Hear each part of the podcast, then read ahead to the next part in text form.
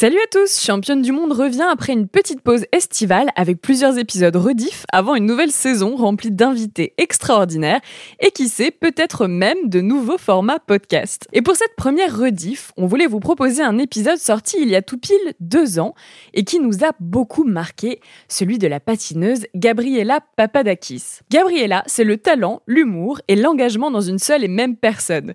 C'est une femme lumineuse qui vous marque à tout jamais quand vous avez la chance de la côtoyer il y a deux ans, donc, Gabriella s'était livrée sans détour dans cette interview sur les sacrifices que comporte son sport et plus globalement sur sa vision de la vie. On espère que vous prendrez plaisir à découvrir ou redécouvrir cette interview marquante et je vous dis à très vite pour plein de nouveautés.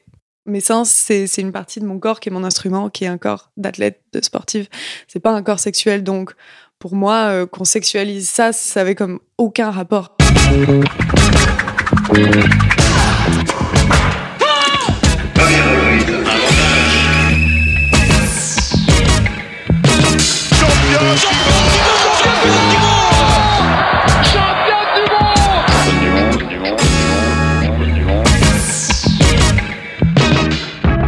Salut, c'est Cléo et bienvenue dans Championne du Monde, le podcast de toutes les femmes qui vivent le sport aujourd'hui.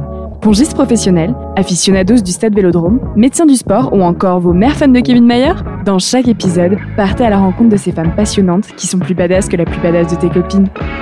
Bonne écoute Bonjour à tous et bienvenue dans le premier épisode de la saison 2. Et pour cette nouvelle saison, nous vous réservons plein de surprises et de nouveautés, à commencer par cet épisode deux fois plus long que d'habitude, mais notre invité le vaut bien.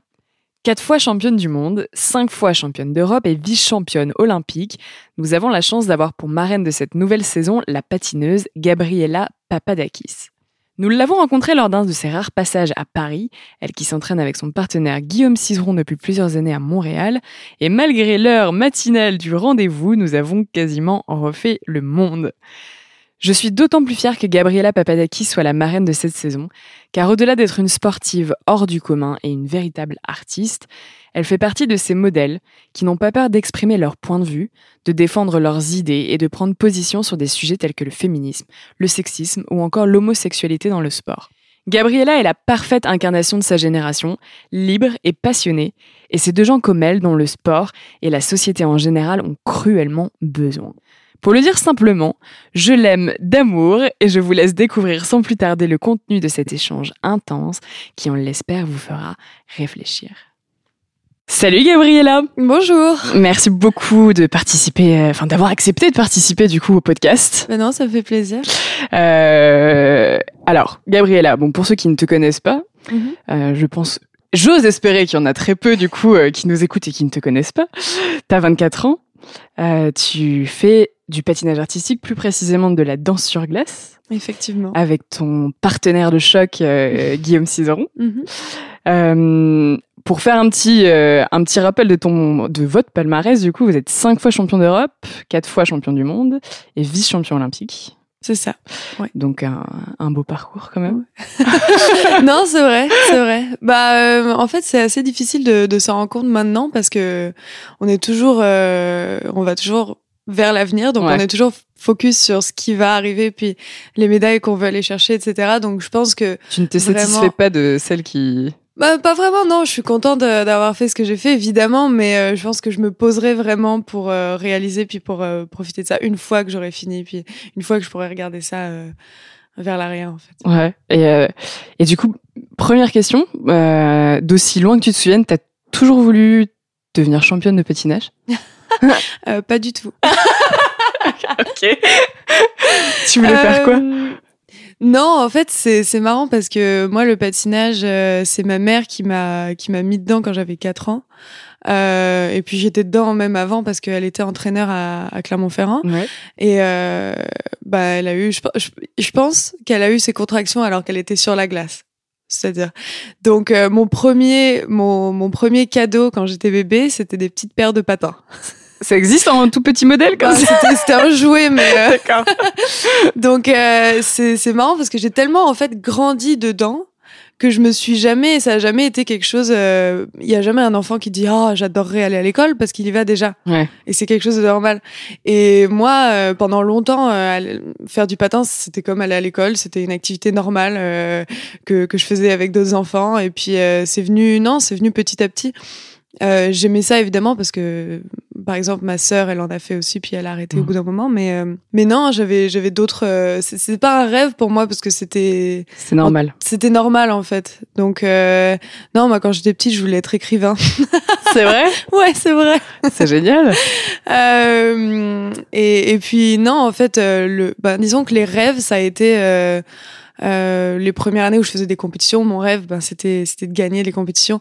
Une fois que j'ai eu gagné dans mon niveau, le rêve c'était gagner le, le, le- niveau d'après. Puis après, j'étais avec Guillaume, et c'était un peu pareil. On a on a tout de suite eu des très bons résultats et chaque année, en fait, euh, notre euh, notre but c'était bah c'était d'être champion de France dans la catégorie poussin, puis minime, puis etc. Et, euh, et c'est ça, de plus en plus, en fait, on avait, euh, on avait des rêves de, de réussite, euh, mais ça restait dans un... Ça allait pas très très loin, quoi. On se disait pas, oh, on adorerait être euh, champion, Champion, olympique, quoi, ouais. ou champion du monde, etc. Ça, c'est plus venu, euh, je pense, quand on a, il y a cinq ans, on a, hum, en fait, on a déménagé à Montréal euh, pour s'entraîner. Mhm. Et, euh, et là, c'était vraiment la première fois de notre vie qu'on se dédiait vraiment juste au patinage. C'est-à-dire qu'avant, on faisait toujours des études. Euh, lui, il était en prépa beaux-arts, puis moi, j'étais en lettres modernes. Et, euh, et oui, évidemment, le, le patinage, c'était notre première euh, activité, on va dire. Ça passait avant les études, mais il y avait toujours les études, il y avait toujours euh, autre chose dans notre vie qui faisait que on n'était pas forcément euh, focalisé juste sur le patinage. Puis quand on a déménagé à Montréal, on- c'était vraiment notre seule activité. Et puis ça, c'est tout de suite devenu euh, vraiment euh, professionnel en fait. Mhm. On faisait plus ça euh, juste pour s'amuser. On faisait ça parce que euh, ben, c'était notre rêve, c'était notre vie. Et, euh, et c'est là où vraiment on a commencé à avoir des, des, des grandes ambitions aussi parce que euh, on a tellement progressé et on s'est rendu compte qu'en, se dédiant totalement à notre discipline, on avait tellement progressé que bah, ça nous a montré qu'on pouvait aller très loin en fait. Les ambitions et les résultats ont pris le pas Ouais. sur, euh, sur le reste. Et du coup, au tout début, tu as commencé, du coup, tu disais ta mère qui est entraîneur euh, Mhm. de patinage. Euh, c'est elle qui a commencé par t'entraîner? Ouais. C'est que c'est- C'était comment? Ça se passe comment quand on se fait entraîner par sa maman euh, Euh, ça bah, doit être un- C'est comme quand on a, comme quand ta maman est institutrice et que tu te Ouais. retrouves avec ta maman en tant que ça doit être un peu oui, effectivement. Euh, oui, donc de mes 4 ans à mes 17 ans, c'est ma mère qui m'a entraînée. ah oui, d'accord. Ouais. Donc tard. Ouais, ouais, tard, jusque tard. Euh, donc, euh, bah, moi et puis mon partenaire aussi. Mhm. Euh, donc, ça fait, oui, ça fait beaucoup, beaucoup d'années. Euh, mais en fait, c'est, c'est, c'est, c'est quand même assez spécial parce que euh, c'est sûr qu'il y a des difficultés, euh, surtout à l'adolescence, quand on a envie de s'émanciper un peu puis euh, qu'on peut pas, parce que c'est, il y a, c'est constamment, euh, constamment, euh, bah, la mère, euh, ma mère était là, puis ma mère me disait, même à, à la maison, hein, c'était couche-toi euh, tôt, demain il y a entraînement, ah bon, des des trucs comme ça. Euh, bah, elle a fait de son mieux, hein, elle m'a laissé un peu de liberté aussi, mais euh, mais c'était quand même assez difficile en fait. C'est surtout, c'est pas vraiment, euh, ce qui est difficile, c'est pas vraiment d'avoir sa mère à l'entraînement. Ce qui est difficile, c'est d'avoir son entraîneur à la maison. Ouais. C'est ça surtout qui est, euh, qui est assez difficile. Mais en même temps, bah, ça m'a permis aussi de. Je pense que sans ça, euh, je serais peut-être pas au niveau où je suis maintenant. Euh, en fait, j'en sais rien. C'est c'est dur à dire. Mais, euh, mais non, ça m'a beaucoup. Euh, je pense que ça, ça, m'a apporté. Après, bon, il y en a qui s'en sortent très bien sans leurs parents en tant qu'entraîneur, donc je sais pas. Mais euh, en tout cas, ce qui est cool, c'est que maintenant, bah, on partage ça. Euh, elle, elle est toujours entraîneur, puis euh, c'est bah, on est toujours, on est toutes les deux dans ce monde-là de manière différente, mais on, elle est capable de me regarder et de, de comprendre exactement euh, ce que ce que je suis en train de faire, ce que je fais, comment je l'ai fait, à quel point c'est difficile, euh, d'apprécier aussi le, je sais pas le le, le, euh, le travail technique euh, et puis moi je, on est capable de se raconter un peu nos, nos vies quotidiennes et de comprendre exactement ce que c'est et euh, ça c'est quand même euh, c'est c'est c'est c'est cool. J'imagine qu'en plus, de ton point de vue, ça devait, ça devait être compliqué parce que ta mère entraîneur, mais j'imagine que pour elle, ça doit être aussi particulier parce que du coup, t'as- t'as- t'entraînes ta fille euh, et après, quand, te- quand elle te voit en compétition, c'est quand même la maman, tu vois. Donc Ouais. j'imagine que le, cette double, euh, cette double casquette aussi, ça devait être euh, assez particulier pour ta mère à vivre. Ouais, je, non, j'imagine. Faudrait- bah, après, ça, faudrait, Faudrait lui demander. faudra lui demander. mais, euh, mais non, c'est sûr, c'était difficile. C'était un peu, c'était, compliqué aussi quand je suis partie, euh, parce qu'avant de partir de, euh, à- on est parti de Clermont-Ferrand pour aller à Lyon pendant Ouais. deux ans, Mm. et ensuite on est allé à Montréal. Et euh, le départ pour aller à Lyon, ça a été un peu, euh, bah, ça a été un peu difficile parce que de 4 ans jusqu'à 17 ans, elle m'a entraînée euh, avec mon partenaire et tout ça, donc euh, ça a été une une rupture assez euh, Hmm. assez difficile. Moi, j'avais besoin de ça. Pas, euh, pas de changer d'entraîneur, mais de, de séparer, en De fait, couper un euh, peu, de, de couper de, de, de la mère et de l'entraîneur, quoi. Est-ce que toi, en tant que ça doit être un peu particulier parce qu'au final, tu disais c'est ta mère qui t'a mis limite sur des patins Mhm. quand t'avais 4 ans, donc Ouais, ça a pas vraiment été peut-être un choix que t'as fait toi. C'était normal, ouais j'imagine. c'était normal. Ouais, bah, j'ai grandi dedans. ouais. Toi, avec du coup, avec le avec le recul, est-ce que t'as eu l'impression euh, un peu de du coup de choisir quand même dans un sens ta vie, enfin en tout cas ton euh, du coup tes- ton sport euh, ou bah avec le recul tu dis finalement euh, on me l'a imposé mais sans que ce soit une, une, une contrainte quand même. Comment tu le vis ça du coup toi le Ouais. fait que t'aies pas vraiment eu le choix en fait de faire ça? Bah, c'est vrai que je me souviens jamais avoir eu envie de, de, de commencer le, le patin, mais, euh, mais ça a jamais été vraiment une contrainte. Euh, en plus, je me souviens parce que à l'époque aussi, toute mon école primaire, je l'ai fait en, en école horaire aménagée musique. Mhm. Donc, euh, euh, donc je faisais aussi de la musique. Puis à l'époque, euh, bah, en fait, jusqu'au jusqu'à la fin du CM2, ça, le patin et la musique prenaient à peu près la même place dans ma vie. Et euh, en fait, au sortir du CM2, euh, soit je continuais dans un collège, horaire aménagé musique, mais ça allait me prendre beaucoup plus de temps. Et c'était en centre-ville. Et en fait, euh, c'est c'est aussi l'époque où j'ai commencé à patiner avec Guillaume. Mhm. Et euh, pour patiner avec Guillaume, il aurait fallu qu'on ait des horaires aménagés ensemble. Et donc sportive et pas musique. Et du coup, bah, à ce moment-là, j'ai dû faire un choix. Et ma mère m'a dit, est-ce que tu veux continuer la musique ou est-ce que tu veux continuer le patinage euh, J'avais je pouvais j'avais pas besoin de renoncer en fait à l'un ou à l'autre mais euh, T'avais quand même un choix à faire. j'avais un choix à faire. Est-ce que tu veux continuer le patinage sérieusement ou est-ce que tu veux continuer la musique sérieusement? Et, euh, et c'était difficile parce que j'aimais beaucoup faire de la musique. J'avais en plus j'avais tous mes amis. J'avais c'était un peu difficile de quitter ça, mais j'ai quand même choisi euh, le patinage puis j'ai choisi Guillaume. Donc euh, oui, j'ai quand même euh, ça ça a pas non plus été totalement imposé. Puis euh, malgré que j'aimais la musique, j'ai quand même choisi le, le patinage.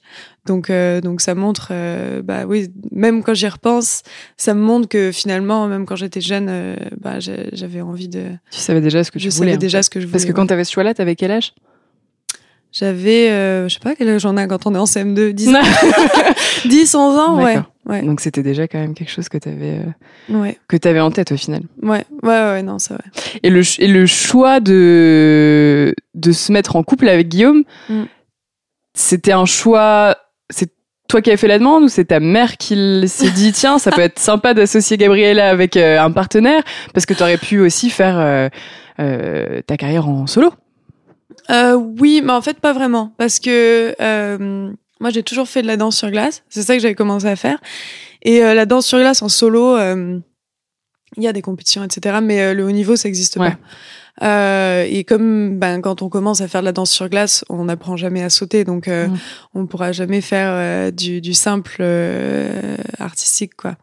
Euh, donc euh, oui, je, je savais que si je voulais avoir euh, une carrière à haut niveau, il fallait que j'ai un partenaire. Quoi. D'accord. Et oui, non. En fait, Guillaume, euh, Guillaume, il, bah, il patinait à Clermont-Ferrand aussi en solo quand il était petit. Donc on patinait euh, bah, sur les mêmes heures, puis euh, on prenait les mêmes cours. Et euh, oui, c'est ma mère qui a, bah, qui a initié ça, parce que bon, c'est c'est l'entraîneur surtout, parce que c'est- à cet âge-là, c'est toujours les Ouais. entraîneurs de toute façon qui. tu regardes tous les petits Bah, monsieur qui patinent et tu dis ah Bon, qui, qui, qui bien avec qui, quoi. Et puis c'est ça, on a fait des essais. Je pense que ça a mis un an un peu avant que, avant qu'on veuille vraiment patiner ensemble. Euh, Surtout qu'à cet âge-là, ça doit pas être évident non plus. ah ouais, euh, oui, bah oui, non, c'est ça. Et euh, puis finalement, on a, on a commencé, on avait, euh, je pense, on avait 8-9 ans, quelque chose comme ça. C'était marrant. C'était marrant. Tu fais quoi, 8 ans d'ailleurs, en couple sur la glace? Ça doit être hyper complexe, n'empêche. Comment, c'est quoi les ah mouvements? ouais, non, je me souviens. Moi, je me souviens, c'était juste plein de positions inconfortables. T'as toujours patiné tout seul et là on te colle quelqu'un d'autre, tu dois lever les bras, mettre les épaules en arrière, ça fait mal, c'est inconfortable. Petit patineur, je vous, je vous préviens, ça passe. Au bout d'un moment, ça devient confortable, vous inquiétez pas. Mais au début, oui, il faut persévérer parce qu'au début, en plus, il était grand par rapport à moi à l'époque. Je sais pas, j'ai grandi tard, donc il était genre très très grand par rapport à moi. Moi, j'étais toute petite, donc c'était encore plus inconfortable au début. Mais euh, mais non, c'était c'était marrant parce que ma pratique a pris une dimension complètement différente, quoi. Apprendre à patiner avec quelqu'un au début, c'est ça, ça, change complètement. Euh, euh, bah, la nature des entraînements et tout ça. C'est l'amitié s'est fait rapidement du coup entre vous parce que j'imagine que sinon euh, non non je ne le supporte pas. ça fait ça fait 15 ans qu'on patine, 10 ans qu'on patine ensemble. Ah bah il y, en a, y, en a, hein, ça arrive. Hein. Non, de moins en moins quand même. Mais euh, non, c'est vrai, il y avait bah il y a des couples. Euh, euh, surtout avant qui, qui étaient connus pour se détester. Hein. Mais je pense que maintenant, s'ils y arrivent pas, parce que le niveau est devenu tellement euh, élevé, je pense, que si tu t'entends pas avec ton partenaire, je pense que hmm, tu n'y arriveras pas. Ouais. mais euh, mais non, du coup avec Guillaume, ouais, bah en fait on était plus, on était un peu amis avant de patiner ensemble même. je me souviens, je crois que je l'avais invité à mon anniversaire des 8 ans, un truc du genre. À ta, boum. ouais. Mais non, même pas encore. Ouais, c'est vrai, c'est vrai que c'est un peu, un peu plus tard. C'était l'anniversaire bac à sable, quoi. euh, et puis ouais, non, on se connaissait depuis longtemps et on s'entendait vraiment très bien quand on, quand on était petit aussi, donc euh, c'était, cool. Ouais. Les souvenirs à 8 ans, 7 ans, 8 ans, c'est un peu flou. Mais je me souviens beaucoup de lui, ouais, quand on se connaissait pas trop, puis quand il patinait tout seul. Euh, il avait une façon de, bah, il était très très très très bon. Déjà euh, tout petit il a commencé assez tard puis il était tout de suite euh, très doué. Et euh, je me souviens de lui parce qu'il était très grand puis il, était un peu toujours la tête dans la lune. Il faisait un peu souvent il gagnait pas les compétitions qu'il devrait gagner qu'il aurait dû gagner parce qu'il il tombait sur des trucs un peu cons ou il se trompait de sens ou il faisait pas la Corée en entier ou un truc un peu Heureusement que ça a changé. Trucs un peu de ce genre, ouais. maintenant, c'est plus moi qui fais ça maintenant j'ai délégué les défauts. Euh, non, mais euh, du coup, euh, ouais, c'est plus ça. J'ai, euh, ouais, je le regardais patiner en compétition, puis c'était marrant parce qu'il était très très bon, mais aussi très très tête dans la lune. Il y a des vidéos où on voit en, pleine compétition, lui, il commence à faire n'importe quoi dans la chorégraphie, et c'est moi qui, ah, je le regarde en mode, c'est pas ça, allez pas. Alors que maintenant, c'est l'inverse. bon, pas en compétition, mais c'est plus lui qui a tendance à, Gabriela, c'est pas ça, allez pas. et puis c'est marrant, c'est un peu un peu des fois. Ben, on s'est un peu adapté l'un à l'autre aussi. Euh, j'avais un patinage très très dynamique et très euh, presque raide, et lui c'était l'inverse. Il était très souple mais très mou aussi. Et euh, ben, on s'est un peu. Moi je me suis assouplie et lui il s'est un peu plus dynamisé. Et c'est que maintenant on patine. Nos, nos, patinages se sont très bien accordés, mais à la base quand on patinait tout seul, on n'avait pas un patinage qui était si accordé que ça. Et du coup, comment tu vis, comment tu vis ton, ton enfance, ton adolescence? Est-ce que tu as l'impression d'avoir eu une, c'est un peu une question toujours sur le sportif de haut niveau parce que tu as des horaires qui sont particulières, t'as pas vraiment le même rythme de vie que un, enfin un enfant ou un ado lambda euh, mhm. qui va le matin à l'école, qui repart le soir, qui va peut-être faire un peu de sport le, en fin d'après-midi, qui voit ses amis, voilà. Comment tu l'as vécu toi? T'as l'impression d'avoir eu quand même une, une enfance normale? Ouais, intense. mais normal. Ouais, non, parce que euh, je pense que du fait d'avoir ma mère en tant qu'entraîneur, ça a fait, euh, ça a, exacerbé ma crise d'adolescence. Je sais pas si c'est juste ça, mais euh, mais c'est à dire que du coup, euh, ouais, non, je, je, je, faisais beaucoup, beaucoup, beaucoup de conneries. Peut-être pour compenser, je sais pas. Ouais. Mais euh, mais je faisais beaucoup, beaucoup de conneries. Euh, Ouais, non, mais, mais les horaires, c'est sûr, c'était intense parce que le, à 6 heures du matin, j'étais à la patinoire. Ensuite, à 8 heures, j'étais à l'école. Euh, entre midi et 2, j'étais à la patinoire. Ensuite, le soir, j'étais à l'école. Et en plus, les deux premières années où je faisais plus de musique euh, enfin en, école horaire aménagée, j'avais continué quand même à faire de la musique, c'est-à-dire que en plus en plus de ça le soir, j'allais au conservatoire euh, au centre-ville pour prendre des cours euh, je faisais du violon, je faisais euh, il y avait des cours de deux alors il y avait comme quatre heures de cours de solfège par semaine. de l'orchestre et tout, c'était très très très intense. Et au bout d'un moment, j'ai fait un une overdose de musique. C'est-à-dire, genre, au bout d'un moment, j'ai bloqué et je voulais plus voir mon violon, je pouvais plus voir des notes de musique. Ça m'a pris des années avant de me, avant de de d'aimer la musique à nouveau quoi. Euh, parce que j'en pouvais plus quoi. mais euh, mais non, du coup après, euh, surtout au lycée en fait, euh, j'avais, je pense, j'avais besoin de, de de, de, sentir que j'étais une ado normale. Mm. Et du coup, je compensais un peu en faisant des, des, soirées, en faisant beaucoup, en faisant des. Bah, vous, j'étais, j'étais une mauvaise, pas une mauvaise élève, mais on va dire que il y a, tout, y a eu une période au lycée où euh, on va dire que les profs m'aimaient pas beaucoup. L'élément perturbateur de la classe. C'est ça. la petite rebelle. Euh. Ouais, non, c'est ça. C'est, je pense, une compensation. Mais, euh, mais bon, non, je pense que euh, je me suis quand même, je me suis quand même bien amusée. J'avais beaucoup d'amis à l'école qui n'étaient pas du tout du patinage et et non, je pense pas, j'ai pas du tout l'impression d'avoir raté euh, mon adolescence ou d'avoir ou d'être passé à côté de quelque chose. Et par le patinage justement, parce qu'on dit souvent que le sport c'est aussi un facilitateur de, enfin, de sociabilité et de rencontres. Ouais, non, c'est vrai. Au patinage, j'avais, j'avais, j'avais toutes, euh, tous mes amis et tout. C'était, en plus, on faisait des stages l'été ensemble. Euh, je me souviens les nombres de cache-cache dans le noir qu'on faisait dans les vestiaires pendant les pauses. ah non, mais tous les jours. on peut vraiment se cacher dans les vestiaires? Au bout d'un moment, les cachettes, elles non, mais parce qu'il y avait des casiers. Alors, on était petits, donc on grimpait dans les casiers. On éteignait les lumières, puis on grimpait dans les casiers.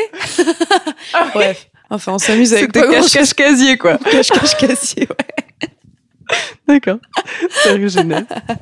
Euh, non, non, non. C'est vrai qu'au patinage, ça, ça, ça, j'ai rencontré beaucoup de, beaucoup de personnes. Puis c'est, c'est, c'est, des gens aussi, euh, bah, avec qui tu grandis un peu parce que, à la patinoire, c'est toujours un peu les mêmes têtes, c'est toujours euh, bref. Donc euh, ouais, non, pour ça c'était vraiment cool. Ouais. Et du coup, côté familial, parce que euh, c'est vrai que tu parles souvent de ta mère, parce que c'était ton, mm-hmm. ton entraîneur pendant longtemps, jusqu'à tes 17 ans. Avec ton, ton père, quelle était ta relation du coup? Mm-hmm. Bah mon père, j'ai jamais vécu avec. mes parents étaient séparés peu après ma naissance. du coup, il habitait, bah, généralement, bah, il habitait à Lyon au début, puis ensuite dans l'Ain.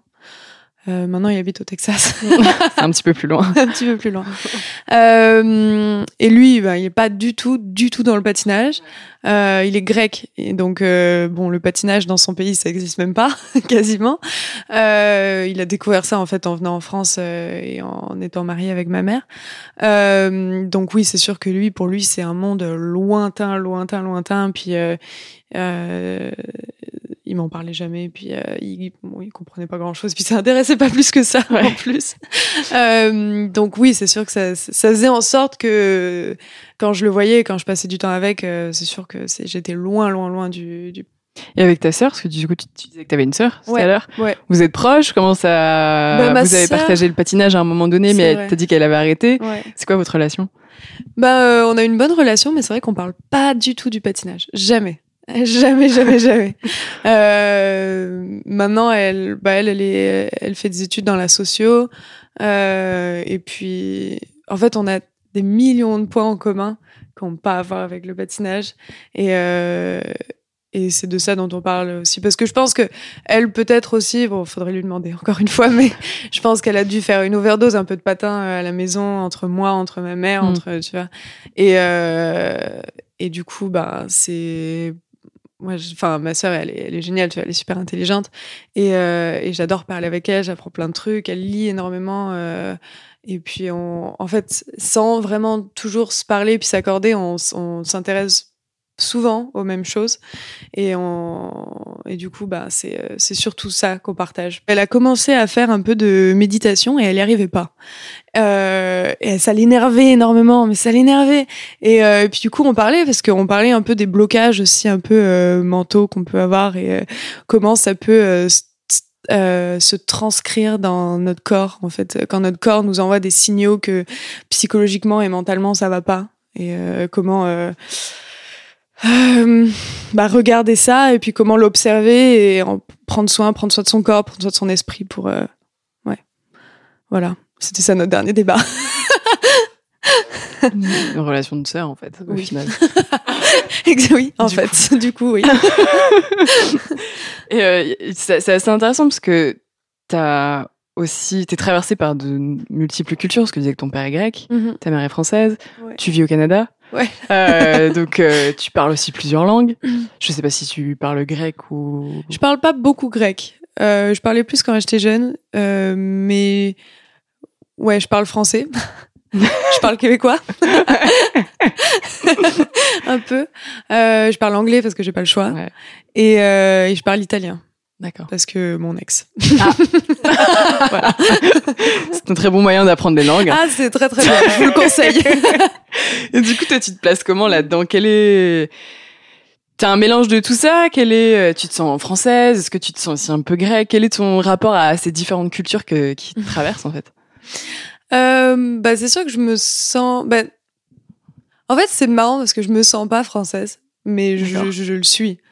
En fait, euh, je me le sens pas parce que j'ai grandi en France et et euh, j'ai grandi avec la culture française. J'apprends, j'ai appris le français. Je, je suis même même maintenant que je suis à Montréal, je suis assez proche de. Je suis quand même restée assez proche de la culture française. Et, euh, et du coup, je me sens pas. Par... Je sais pas exactement pourquoi, mais je me sens pas particulièrement française. Ouais. Euh, mais par contre, je me sens un peu grecque. Mais je pense que c'est parce que mon père, euh, bah, les Grecs, ils sont très fiers, très très fiers de leur culture, que ça n'existe pas forcément en France. En tout cas, euh, la plupart des gens, ils, ils- c'est rare, rarement qu'on va entendre quelqu'un qui dit oh, "Je suis très très fier d'être français, sois fier d'être français." Bah, c'est un peu interprété malheureusement. C'est mal euh, vu. c'est ouais. pas super bien vu. Alors qu'en Grèce, bah ils sont ils sont très très fiers de leur culture. Euh, mon père, il me dit toujours ah, le mot que tu viens de dire, ça vient du grec. Euh, tiens, ça, tu sais, tu connais la démocratie, ça vient de la Grèce. Tu sais, genre tout le temps, tout le temps, tout le temps. un, vrai un vrai grec quoi et euh, et non mais c'est c'est cool du coup parce que c'est c'est une culture que j'ai découvert avec mon père et où bah, quand j'étais petite, je parlais un petit peu plus grec parce que j'y allais euh, une ou deux fois par an avec lui, voir euh, la famille et tout ça. Et euh, maintenant, bah, j'y vais moins. Ouais. mais euh, mais c'est un, c'est un pays que j'adore, qui est magnifique. Et, euh, et en fait, j'adore de manière générale la culture euh, méditerranéenne. Je pense que c'est aussi pour ça que j'ai appris l'italien. Mm. Euh, et que ce soit la nourriture, la langue, euh, l'état d'esprit, les paysages, tout ça. Euh, J'aime beaucoup. Puis, euh, ouais, non, c'est vrai que je me sens un peu les deux. Puis en plus, maintenant, ça fait cinq ans que j'habite à Montréal. Mm. Donc, euh, en fait, quand tu habites à Montréal, c'est plus, tu ressens plus la culture québécoise que la culture canadienne, en fait. Ouais. Et, euh, et la culture québécoise, bah, c'est quelque chose que j'adore aussi. Je, je, je- bah, Montréal, c'est une ville qui est, qui est géniale. J'adore vivre là-bas. Euh, euh, c'est tellement, c'est c'est tellement cosmopolite. Il y a tellement de, tellement de choses, euh, un mélange un peu des cultures là-bas. Et puis, euh, et puis, euh, l'accent québécois est génial, quoi. non, mais c'est vrai. ça me manque là. Ça fait une semaine. Je peux essayer si tu veux, mais je suis pas, je suis pas sûre que ce soit vraiment. Bah, c'est, mais moi, j'ai j'ai du mal. Alors, euh, Mais t'inquiète pas, hein, parce que tu m'as dit que t'avais peur d'avoir l'accent, mais franchement, à part quand tu dis Montréal, Montréal, Montréal, on sent qu'il y a, il y a un petit, il y a un petit relan d'accent, mais ouais, sinon, non, mais parce que maintenant, je suis arrivée au point où je sais plus quel mot est français et quel mot est québécois. c'est vrai? C'est-à-dire que Tu des fois, utilises du coup des mots euh, maintenant. je- euh, ouais, bah oui. je- Parce qu'au final, ouais. c'est très marrant parce que dans la culture québécoise, ils utilisent limite plus de mots français que nous français on peut utiliser parce qu'on utilise énormément Ouais. d'anglicismes et eux au final c'est quand même très euh, très francisant. Ouais. Non, c'est vrai. Mais en fait, ils utilisent beaucoup de vieux mots que eux ils ont gardés puis que nous on n'a pas gardé en fait. Euh, de l'époque où bah, ils sont arrivés au, les Français sont arrivés au Québec en fait et euh, ils ont gardé plein de mots comme ça puis euh, puis que nous on n'a pas gardé. Mais par contre il y a beaucoup en fait pour garder la langue française ils se forcent un peu à tout traduire ce que nous on fait pas parce que on n'est pas très. Euh... Mm. maintenant on commence un peu à utiliser beaucoup beaucoup de mots anglais mais eux euh, à cause du fait qu'ils étaient encerclés euh, c'était le, le seul petit territoire francophone euh, dans notre- un une immensité anglophone ils ont été obligés de, de, de faire un peu des mesures euh, pour protéger euh, la francophonie. Et du coup, ils traduisent beaucoup, mais en fait, tu te rends compte qu'ils traduisent beaucoup de l'anglais en français. Ouais.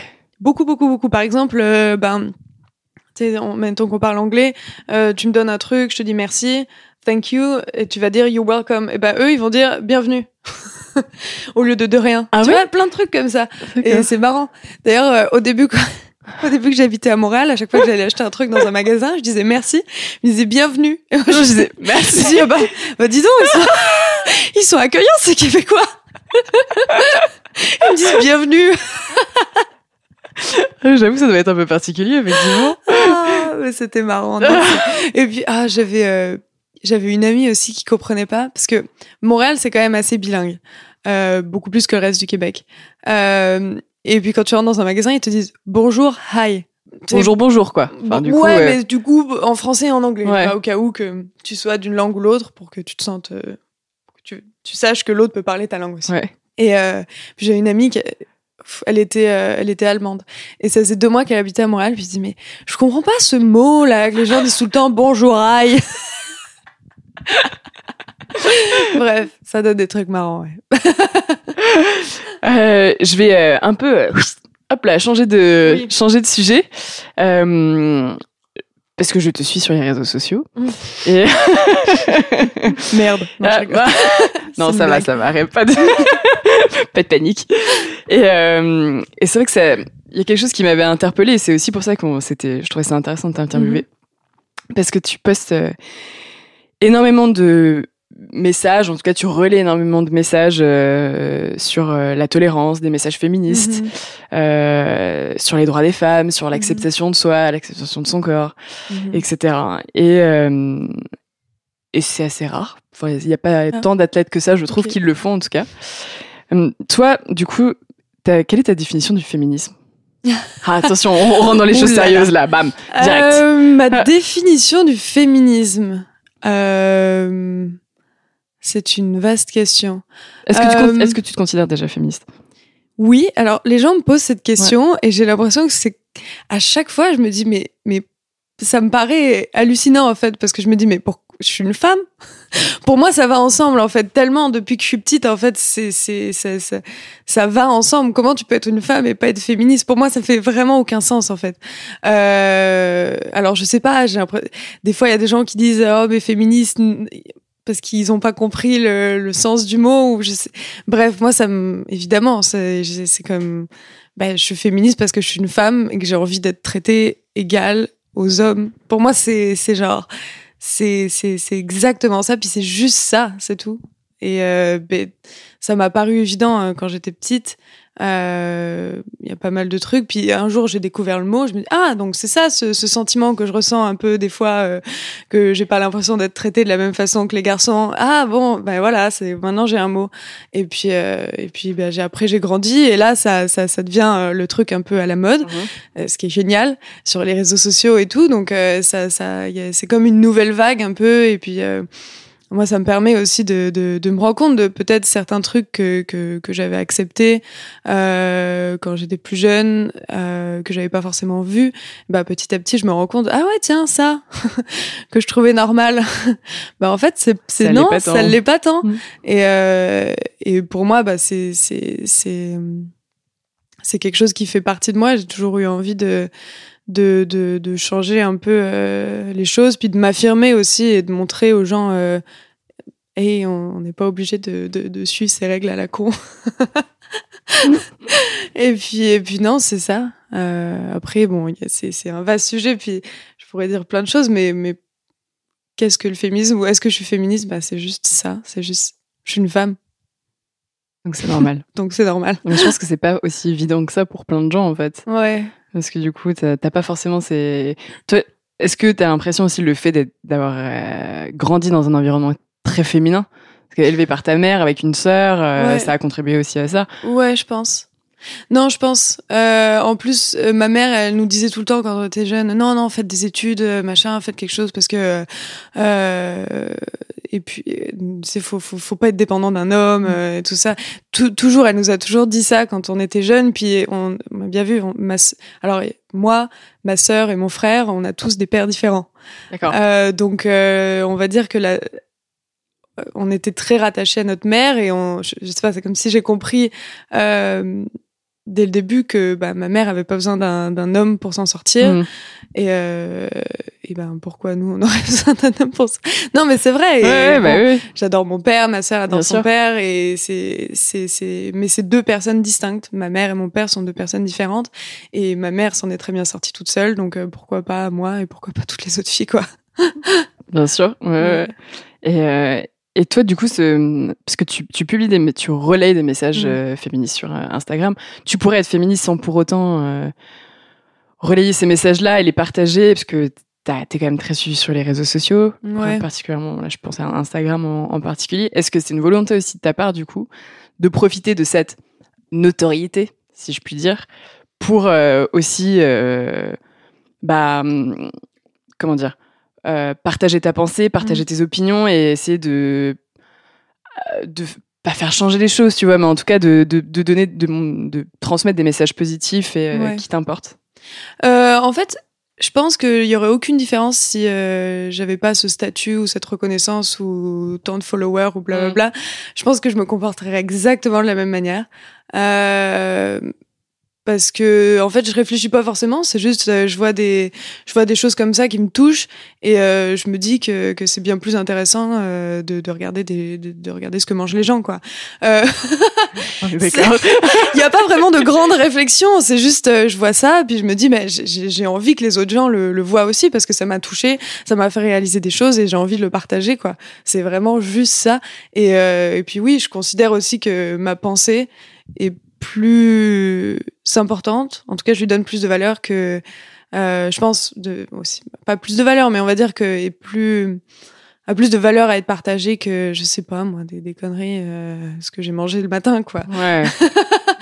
Bon, c'est après c'est mon avis personnel. euh, chacun a son a sa propre façon de vivre les réseaux sociaux aussi. Puis euh, moi j'ai ma propre façon de vivre les réseaux sociaux qui fluctue aussi en, en fonction des jours et des mois, etc.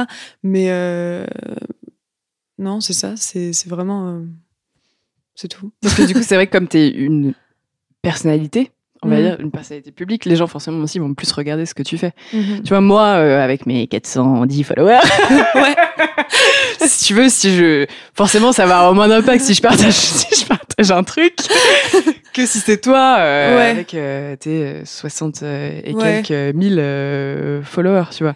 Donc forcément, ce que tu vas aussi partager Mhm.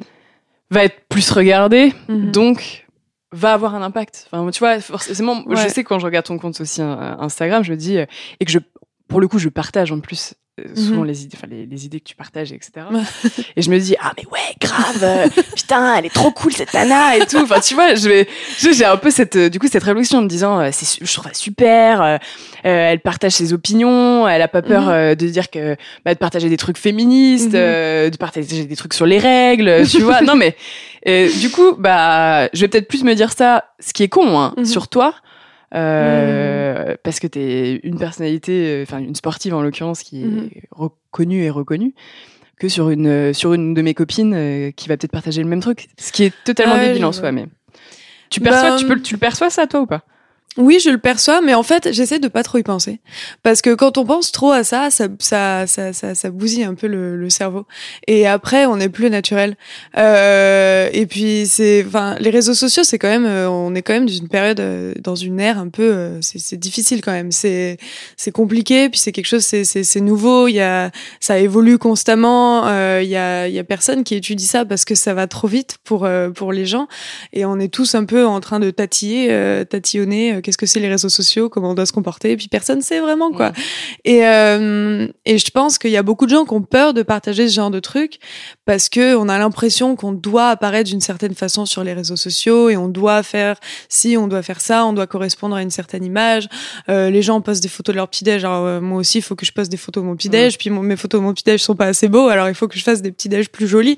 Et au final, on mange de la merde juste parce que c'est beau. Et oui, je me suis fait prendre dans ce genre de, de, de, de, de, de cercle de pensée un peu. Et des fois, oui, je me laisse influencer par ce genre de truc aussi. Mais euh, j'ai aussi compris que... Euh, euh, en fait, on, déjà, on s'en fout un peu, honnêtement. Euh, les réseaux sociaux, ça, peut avoir, ça peut être génial, comme ça peut être super nocif. Et, euh, je pense que si on n'est pas soi-même, euh, peu importe de quelle façon ça sera nocif. Alors si si si t'adores manger des petits déj beaux et que c'est ça ta vie, bah partage-les. Mais si si c'est pas ta vie, fais pas semblant. Et, euh, et c'est ça aussi. Moi, j'ai un peu arrêté d'essayer de de de, de me façonner de de me façonner dans une espèce d'image euh, parfaite euh, Instagram youpi tralala et de dire bon qu'est-ce que je suis? Et puis c'est beaucoup plus euh, c'est instantané quoi c'est ça. Je vois un truc qui me plaît qui me touche bah je le partage. Parce que je pense que les gens euh, j'ai envie que les gens voient ça puis j'ai envie que les autres gens soient touchés puis c'est tout parce que c'est moi puis c'est c'est ce que je fais naturellement et c'est ah, c'est tout je me prends pas la tête. Et puis je pense qu'en étant authentique sur les réseaux sociaux aussi ça te connecte avec des gens euh, qui, qui, qui sont vraiment réellement intéressés par toi. Tu vois, dans le même ordre, là je reprends un exemple qui est hyper récent, parce qu'il y a quelques semaines, euh, c'était euh, la journée mondiale contre l'homophobie, la mhm. transphobie, qui est d'ailleurs euh, la, la, transphobie, pardon, mhm. qui est une journée d'ailleurs qui a été initiée au Québec. Ah ouais. Ça vient du Québec, ouais. Donc comme quoi, tu vois, on est. Je suis fière de toi, Québec. et, et là, tu vois, en, en ce moment, c'est aussi un peu un gros sujet dans le sport, là en mhm. l'occurrence. Euh, il y a eu la une, je sais pas si tu as, si as suivi un peu tout ça, mais il y a eu la une de l'équipe euh, magazine euh, il y a quelques semaines qui était sur ce sujet-là, ouais. en lien avec le film Les crevettes pailletées qui est sorti au cinéma avec deux hommes qui s'embrassent dans une dans, pendant un match de waterpolo. Okay. Euh, il y a un, un, documentaire aussi qui est sorti là il y a quel, pareil il y a quelques semaines à la télévision qui s'appelle Footballeur et homo euh, au cœur du tabou. Mm-hmm. qui a été diffusé sur France 2 et dans le, dans l'équipe magazine et dans le dans le docu ils expliquent que ils ont demandé à des sportifs de s'exprimer, tu mhm. vois, sur ces sujets-là. Ouais. Et, euh, et que la majeure partie disent non à chaque fois, tu vois. Qu'ils soient mhm. concernés directement ou pas, ouais. mais que euh, qu'il y a encore énormément de d'appréhension ou de pudeur, je sais pas ce que c'est, mais en tout cas à mhm. s'exprimer sur ce genre de sujet. Est-ce que toi, en tant que sportif, parce que du coup, euh, c'est la même chose, tu comprends ça? Oui, en fait. Ouais, je le comprends. Parce que je pense que ça vient d'abord du fait que je pense que c'est difficile de déjà de d'être à l'aise avec sa propre sexualité puis sa propre orientation sexuelle, surtout si elle n'est pas hétéro. Ouais. Euh, ça prend beaucoup de temps. Et quand on est sportif ou qu'on qu soit une personnalité célèbre ou quoi que ce soit, je pense que déjà, et là je parle dans des sports où même euh, l'homosexualité est quand même euh, acceptée. Mmh. Donc je parle même pas, euh, je pense même des, des, sports comme le foot, etc. Ça peut même influencer en fait euh, peut-être tes, je sais pas, ton recrutement, des choses comme ça. Donc bon, ça je je connais pas assez, ouais. mais j'imagine que ça peut avoir l'influence. Donc c'est, euh, je pense qu'avant d'assumer ça publiquement, il faut être très très très à l'aise personnellement et, euh, et c'est difficile. Donc oui, je comprends. Je comprends que euh, un sportif ou une célébrité qui qui soit pas encore à l'aise, qui qui est pas encore euh, euh, son son on va dire son système de, de support autour de lui, qui est qui est, qui est vraiment solide, il ait des réticences en fait à, à assumer ça vraiment. Mmh. Euh, je, je peux comprendre. C'est triste. C'est triste. C'est très très triste. Et je pense que euh, si je veux dire, il faut que, que, que les sportifs qui sont à l'aise euh, qui ont fait tout ce chemin-là intérieur. Euh, je pense que bah, c'est en tout cas chacun chacun fait ce qu'il veut chacun mmh, est à l'aise de il y, y, en a qui sont pas à l'aise aussi de, de, de, dévoiler leur vie privée et ils considèrent ça comme la vie privée ils ont pas envie ce qui est normal mais si si si si on est à l'aise à dévoiler ça euh, publiquement il, faut qu'on fasse puis qu'il faut il faut qu'on fasse du bruit aussi qu'il faut qu'on en parle des gens qui qui qui sont à l'aise avec ça et qui il faut qu'on en parle parce que euh, c'est, on va dire que c'est un cercle vertueux, quoi. Plus les gens vont en parler, plus les gens vont être à l'aise avec ça eux-mêmes, et plus ils vont être, euh, plus ça va devenir un, quelque chose de, normal et qu'on qu'on va plus besoin d'avoir à en parler en fait un jour. Que quelqu'un il va dire oh mon dieu il est homosexuel. Ouais. Et, et alors, et ben ce sera génial. Mais malheureusement c'est pas encore le cas et c'est sûr que je pense qu'il faut qu'on fasse du bruit. Mm. euh, que ce soit si ça te concerne ou si ça te concerne pas euh, il faut il faut qu'on en parle et puis il faut qu'on en parle aussi comme si c'était normal quoi. Mm. surtout ça. Genre il faut qu'on arrête de dire euh, de coller l'étiquette homosexuel ou bisexuel ou transsexuel aux gens je trouve que dans la société, dans sa globalité, ça progresse. Mmh. Mais c'est vrai qu'on a l'impression un peu que dans le sport, ouais. ça reste encore un truc euh, hyper euh, hyper tabou et que mmh. euh, et que les ouais que tu vois c'est un peu en retard ouais. par rapport à l'échelle sociétale ouais global, on va dire, tu vois, que c'est un peu un sujet du coup qui est un peu à la traîne en train de se raccrocher au truc en disant ouais bon Ouais. Que c'est, et que seulement maintenant, tu vois, il y a un train de retard. L'équipe magazine commence à en parler. Et d'ailleurs, mmh. ça a été abominable parce que ils ont eu des, des, un déferlement de haine euh, par rapport à ce. Donc bon, tu vois, on voit que ça, ça a du mal, Ouais. mais parce qu'aussi, t'as l'impression que certaines personnes, ils sont pas prêts encore à. Ah ben non, mais il y a beaucoup de personnes.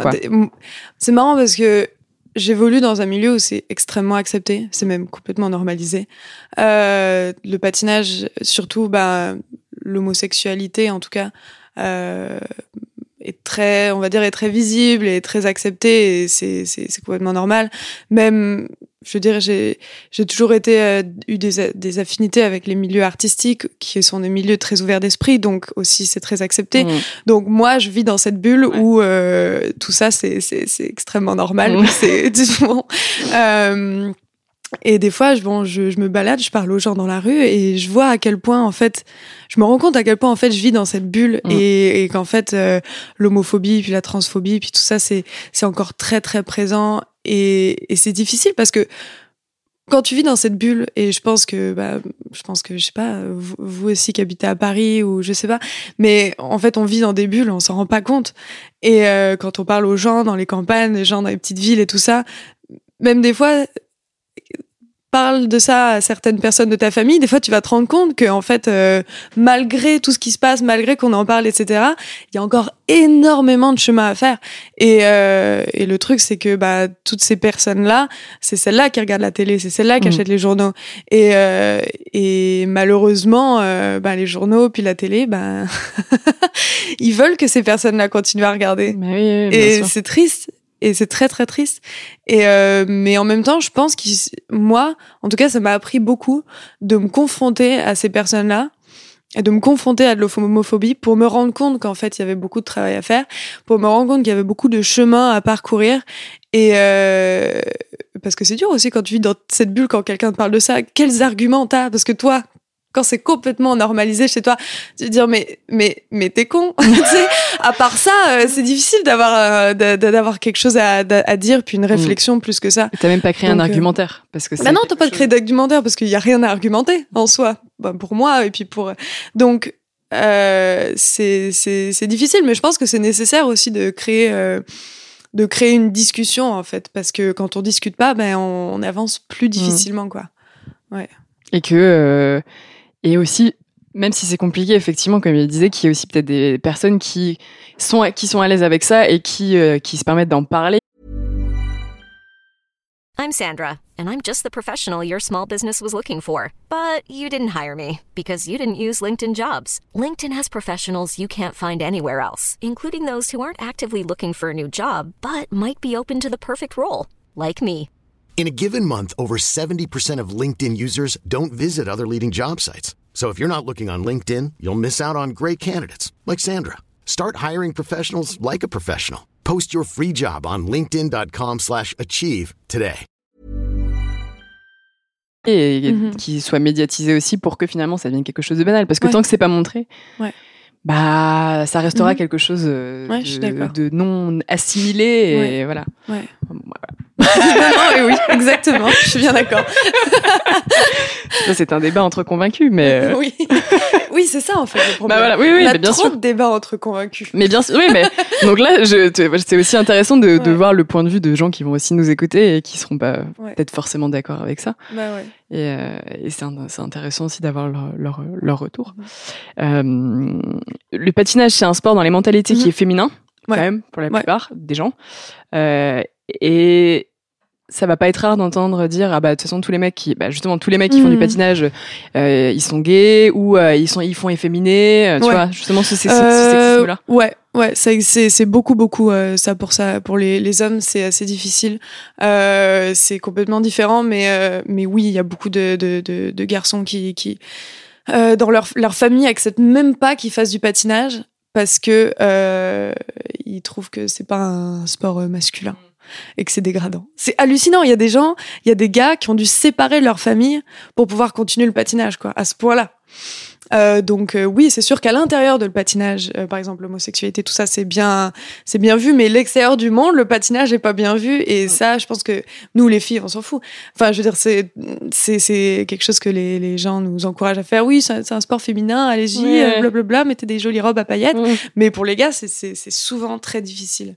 Et, euh, et puis même à l'intérieur du patinage, euh, il y a toujours un peu ce stigma de ah la fille elle doit être féminine et le garçon doit être masculin. Mm. Allez, sois plus masculin, t'es pas assez masculin. Bombe le torse. Bombe le torse, ouvre la porte à ta partenaire. Oh mon dieu, c'est c'est c'est c'est fatigant, c'est lourd quoi des deux côtés. C'est très lourd. et faut, voilà. faut que ça arrête. Et dans un autre, euh, dans un autre registre, mais qui est toujours finalement le même. euh, donc toi, tu dis que tu es féministe, mais c'est quelque chose qui est Mhm. normal pour toi aussi, c'est pareil. Ouais ouais. Euh, un des principes du féminisme, c'est euh, c'est aussi de lutter contre les dictates du corps Mhm. euh, parfait et de la beauté, Ouais. voilà, la beauté qu'on impose un peu aux femmes. Mhm. Comment tu vis avec cette schizophrénie aussi, toi Parce que tu évolues dans un sport, un des, sp- un des sports, voire le sport où le corps est le plus important et où il se doit d'être beau. Ah ouais ouais non non c'est très difficile. non non c'est non non je pense que c'est un gros sujet ça par exemple euh, dans le patinage et qu'il faut qu'il faut commencer à lancer je pense. Mais euh, mais oui il y a cette culture de euh, de il faut être beau il faut être euh, il, faut être mince. Euh, et, et puis le problème c'est que ça crée beaucoup beaucoup de c'est bah c'est difficile en fait euh, pour les femmes dans le milieu pour les filles. C'est c'est non c'est extrêmement difficile. Puis je me, je commence à bah, j'ai toujours un peu ressenti mais je commence vraiment à, à réaliser en fait l'ampleur de que que ça prend tout ça sur la santé mentale Mm. des des filles. Euh, le nombre de filles qui qui ont des problèmes euh, des, des, des des des troubles alimentaires euh, des, des problèmes avec leur image de soi. C'est hallucinant, mais c'est hallucinant. Et, euh, et, ce, et le problème, c'est qu'on qu'on pe- perpétue un peu, euh, un peu, euh, un peu cette culture du, du beau, du mince, du blablabla et tout. Et, et c'est triste en fait. Euh, j'ai bah, j'ai toujours été, euh, été très mince. Euh, et on m'a toujours félicité pour ça. Ouais. Comme si c'était quelque chose. Comme si t'avais accompli quelque comme chose. si j'avais accompli quelque chose et du coup je me suis jamais euh, je me suis jamais intéressée à bien manger. Je me suis jamais intéressée à la diététique euh, sportive nécessaire au Mm. bon fonctionnement des muscles. Parce que je me disais bon je suis déjà mince. Ouais. m'en fous. Et j'ai compris ça il y a quelques années. En fait je me suis dit non mais attends si je mange des pizzas matin midi et soir au bout d'un moment mon corps il va plus très bien fonctionner quoi. Et puis en effet j'avais des problèmes euh, j'étais tout le temps fatiguée euh, j'avais pas beaucoup de force j'avais des muscles qui se développaient pas euh, parce que en fait on, on m'avait jamais appris à bien manger. Mm. mais à bien manger, ça veut pas dire faire un régime. Bien manger, ça veut dire manger des aliments qui vont te donner de la force, avoir un régime, manger assez, suffisamment. Et, euh, et ça, c'est bien, bien, bien, bien, bien plus important. Et j'ai commencé à comprendre ça il y a quelques années et, euh, et, bah, et à avoir envie de, de, de rendre mon corps plus fort.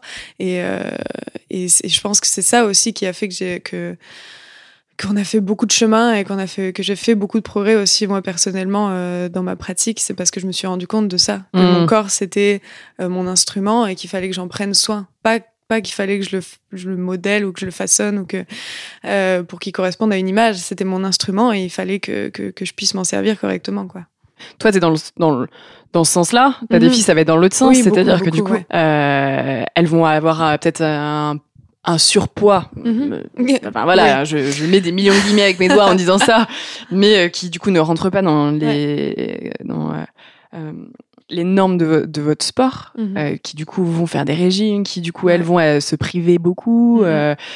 et bon, c'est pas que dans c'est pas que dans le patinage bien évidemment, c'est dans plein d'autres sports. Est-ce qu'il y a une solution à ça en fait? Bah oui, il faut qu'on arrête. non, mais je veux dire, bon, évidemment que, que, que notre corps, il doit être euh, optimisé à notre pratique. Donc c'est sûr que si on a plus de gras que de, que de, que de muscles, ça va, ça va nous handicaper un Mm. peu, comme dans tous les sports. Mais ça doit pas être quelque chose qui est esthétique, ça doit pas être une, euh, euh, quelque chose qui, qui, qui, qui vient de, de, oui, c'est ça, ça doit pas être esthétique, ça doit juste être sportif en fait. Euh, oui, on doit développer des muscles, on doit bien manger. On, la diététique c'est important, mais pas pour maigrir, c'est important parce que on a besoin de nourrir notre corps, on a besoin de Mm. nourrir nos muscles. Et le problème c'est que ben on a eh, on n'a pas ça. Nous les filles, on sait comment perdre du poids, on sait pas comment gagner des muscles.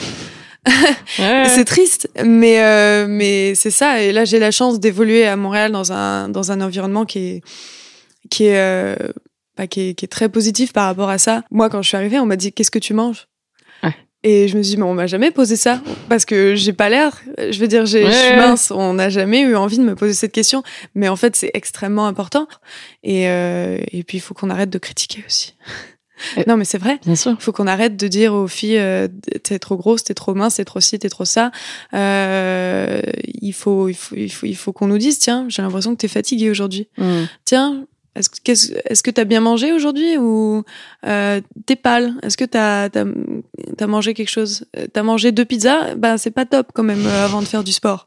Euh, ça, ça fatigue, tu vois ça. Et il faut pas féliciter les filles euh, quand elles sont minces. Ouais. Il faut pas. Non, chaque corps est différent aussi. Euh, Il y a des filles, euh, c'est sûr, euh, qui, qui, qui, vont jamais, jamais être minces. Et ce sera ça leur force aussi, parce qu'elles vont réussir à développer des muscles que d'autres filles pourront pas. Et d'autres filles seront naturellement plus minces, elles auront peut-être pas autant de muscles, mais ça leur permettra d'être plus fortes d'une autre manière aussi. Et puis je pense qu'il faut développer ça aussi. Chacune ben, par rapport à, à elle-même, en fait, surtout. Tu vas finir, on va, on va finir par te demander ce que t'as mangé au petit déjeuner. Il était pas beau. je l'ai pas mis sur Instagram. ah bah mince alors du coup, euh, zut. Bon. Et toi, c'est- je trouve que c'est hyper intéressant ce que tu dis, mais du coup, euh, toi, toi, quelle est ta définition en fait de la beauté? Ah, ok, quoi ma définition de la beauté. T'es dans un, t'es dans un sport et c'est hyper intéressant parce que quand on regarde par exemple le Mhm. patinage à la télé, que c'est commenté, Mhm. T'as souvent cette, euh, euh, ce genre de commentaire qui revient de ah bah elle est vraiment, elle est vraiment très belle, tu vois c'est, enfin bon pas, pas dit comme ça bien évidemment, mais mais euh, voilà tu vois on, on, on- juge aussi très vite Mhm. sur euh, sur un physique, sur euh, sur la beauté de la Ouais, de la ça patineuse. m'énerve. ah non, ça m'énerve. À chaque fois, des fois, j'écoute les commentaires, je me dis merde quoi. On est en 2019, sérieux, genre sérieux. Euh, non, je pense que c'est un, c'est, bah déjà c'est un sport qui est artistique. Donc forcément, la beauté, euh, que ce soit du mouvement, que ce soit du costume, que ce soit de tout, en fait, ça compte. Et c'est normal. C'est, c'est, c'est comme la danse. C'est, mais ça doit pas être euh, un concours de, de, de qui a la plus belle robe et, et qui a les plus belles fesses. Miss et- France. Non, c'est pas un concours de Miss France. Euh, chacun a sa propre euh, définition, puis chacun a sa propre, euh, euh, on va dire son propre chemin par rapport à ça. Euh, moi, j'aime bien avoir des costumes qui qui sont pas trop flashy, qui juste qui mettent en valeur euh, la chorégraphie euh, et la musique. Je pense que c'est c'est tout un un package en fait, comme on dit en anglais. Mhm. Euh, pour moi, c'est ça. Il y en a pour d'autres, ils ont envie d'avoir un costume qui brille et qui machin et qui truc. Mais chacun fait son truc, euh, chacun euh, a sa propre démarche. Et, euh, et en fait, moi, je trouve ça beau quand, quand, quand un patineur, une patineuse a son propre style, euh, que ce soit avec un costume à paillettes ou sans paillettes. Euh, moi, je trouve ça beau quand un patineur a, patine sur une musique. Euh, et que ça se voit que c'est pas ses coachs qui l'ont choisi, que ça se voit quand, c'est lui ou elle qui l'a choisi. Euh, moi, je trouve ça génial, tu vois. Et on n'a pas assez de ça. Et, euh, et j'aimerais que bah, les commentateurs, ils commandent plus sur la technique. Parce que, en fait, ce qui est le plus beau aussi, c'est quand la technique est belle, en fait. on a beau faire des jolis costumes et des jolies coiffures, mais il y a rien qui bat une belle technique, il y a rien qui bat euh, des beaux exploits et, et je pense que c'est sur ça qu'on devrait se focaliser plus. Et oui, bien sûr, c'est beau, mais euh, c'est pas c'est pas ce qui est le plus intéressant. Quoi. On, on s'en fout de parler de ça, on s'en fout de parler de ah elle est jolie cette fille, elle a une belle coiffure, on s'en fout. Je veux dire, ça l'aide. En fait, ça, ça c'est c'est surtout pour nous qu'on fait ça euh, et ça ça devrait rester pour nous. On a envie de se sentir bien dans notre peau, on a envie de se sentir comme ça, mais ah, c'est pas ce qui devrait transparaître, c'est pas ce dont on devrait de, ce dont on devrait parler. Mais ju- justement, les com- je réagis sur les, les commentateurs. c'est un- bon, le patinage, c'est un sport qui a la chance, et ça devrait être enfin, normal, mais d'être diffusé à la télévision Mhm. assez fréquemment, même Ouais. s'il n'y a pas toutes les compétitions qui y sont diffusées, mais c'est un sport qui est quand même relativement diffusé sur France Télévisions. Euh, c'est les mêmes commentateurs depuis des années. Mhm. C'est qu'on connaît, je ne vais pas les citer, mais qui sont les mêmes depuis des années. Euh, malheureusement, j'ai aussi l'impression, tu me dis si je me trompe, c'est mon point de vue, que euh, le patinage pâtit un peu des fois d'un- d'une image un peu ringarde. Ouais, ouais, je suis d'accord. Que les gens ont tendance très facilement à se moquer justement du patinage parce que c'est des nanas enfin, ou des mecs, euh, on a tendance à dire paille, à paillettes qui se dandinent sur la glace. Enfin voilà, bon, je, je, grossis le trait, mais tu vois, c'est un peu ça, Ouais. et que ça pâtit vraiment de cette image des fois un Ouais, peu ouais. un peu ringarde. Est-ce que tu penses aussi que euh, ça passe par le commentaire, par euh, la façon dont est traité le patinage? Ouais, pas que, évidemment. Euh, je pense que c'est c'est même presque une petite partie parce que le patinage n'est pas forcément plus populaire dans les pays où les commentateurs sont Mhm. sont différents en fait, Euh, malheureusement. Mais euh, je pense que ça vient aussi beaucoup de de de, euh, de ce qu'on fait, puis de, des règlements et euh, de la façon aussi qui est en tête et qui décide des règlements. Ben, le problème c'est que c'est souvent des personnes âgées Mhm. et, euh, et qui, qui sont restés un peu. En fait, le problème, c'est que les- le patinage, ça a été extrêmement populaire dans les années 80. Extrêmement populaire. Et le problème, c'est que ça n'a pas évolué, en fait. Euh, parce qu'on l'a pas laissé évoluer. On s'est dit, ah, mais c'était populaire dans les années 80, il, il faut garder tout ce qui ça faisait qui était populaire. Parce que ça mais marchait le problème. Mais... c'est qu'on n'est plus dans les années 80. Les gens, c'est plus des gens des années 80 qui regardent la télé. Mm. Bon, en fait, si, parce que c'est Oui, mais pas c'est que. nos grands-mères. Mais, mais je veux dire, euh, si on laisse pas évoluer le, le patinage euh, au rythme ben, de, de, de tout ce qui se passe à l'extérieur, euh, le problème c'est que ça va pas, euh, ça va pas gagner en popularité. Je pense que c'est surtout ça le, le, le gros problème. Et, euh, et, pff, et oui, je pense aussi parce que bon, qui c'est qui est, qui qui est co- commentateur aussi, c'est euh, c'est des gens qui étaient populaires dans les années 80. Et je pense que c'est pas leur faute, c'est des personnes géniales, mais on leur dit aussi, on leur dit ah non non mais c'est bien quand tu fais des blagues comme ça et tout, Ouais. tu sais. Euh, et en fait non. Le féminisme, on prend un coup aussi de temps en temps. Non, bah non. Euh, c'est c'est comme Philippe Candeloro. Moi je, je, je l'adore, je l'aime beaucoup. Mhm. Et le problème c'est que ben oui, moi je trouve que ces commentaires ben si ils évoluent pas Mhm. beaucoup en, par rapport à la période dans laquelle on vit, par rapport au, au, au progrès que, que, que le reste du monde fait. Et et il y a des blagues qui, qui étaient super drôles il y a dix ans. Et que maintenant, les gens font ah, aïe, aïe, aïe, Malaise. malaise. et puis bon, c'est, je pense, c'est un peu tout le monde à la télévision. Ben, on voit même genre euh, touche pas à mon poste, des trucs Ouais. comme ça. C'est la même chose. C'est la même chose. Et le problème, c'est que bah peut-être que ça plaît encore à certaines personnes. C'est ça le problème. Moi, je vois si touche pas à mon poste, c'est populaire. euh, ça dit beaucoup sur euh, sur les gens qui regardent la télé, quoi. Ouais. Mais bon, malgré ça, je pense que en plus, il faut profiter du fait que le patinage c'est pas si populaire que ça. Je pense pour euh, renouveler un peu la façon dont on dont on commente. Et quelles sont les solutions du coup? Comment on pourrait euh, redynamiser un peu l'image du patinage et et peut-être euh, bah, que d'autres personnes plus jeunes s'y intéressent et se disent bah en fait c'est pas un c'est pas un sport de plouc en, en juste corps. Enfin tu vois oh, tu vois c'est Ouais. vraiment intéressant, c'est hyper technique, c'est hyper sportif euh, et qu'on change un peu cette image là. Ben, je pense que hum, c'est une question assez vaste. Puis en plus, j'ai du mal à me rendre compte de Mmh, ça mais parce, que je suis dedans, trop ouais. dedans, honnêtement. Je pense que je me rendrais vraiment compte de ça et j'aurais vraiment des, des- une idée plus précise et plus claire euh, quand je serais sortie, en fait, euh, quand j'aurais fini ma carrière. Euh, mais je pense que ça passe un peu. C'est c'est des. Je veux dire. Même si les commentateurs changent, qu'est-ce qui, ça va toujours rester les mêmes choses à commenter Mmh. si le patinage change pas. Je pense qu'il faut que Au sein même de la Fédé. Au sein même coup, de euh, la du fédération sport. ou, ou de la fédération internationale ou même des patineurs, des entraîneurs, en fait tout le monde, tout le monde, tout le monde, tout le monde a, a une responsabilité à prendre et ça peut pas être juste une seule personne ou ça peut pas venir d'une seule personne d'un seul endroit ou d'un seul rôle en fait. Ça, ça doit venir de, de, de des gens petit à petit. Euh, on doit parler, on doit dire. Et puis il faut que les jeunes. En fait, je pense que ce qui est important aussi, c'est que bah, c'est les jeunes en fait qui qui, qui lancent des mouvements et euh, et c'est les jeunes qui rendent ça populaire et c'est c'est les enfants en fait. Au final, c'est la voix des enfants qu'on qu'on écoute vraiment au dans le temps puis dans l'histoire. C'est c'est eux qui, qui qui qui feront le futur du patinage. Donc si eux ils font comme les vieux, eh ben Les pas on est mal hein. barrés. non mais c'est ça et je pense qu'il faut encourager en fait les jeunes à, à faire ce qu'ils ont envie puis à pas à choisir des, vieilles musiques toujours les mêmes.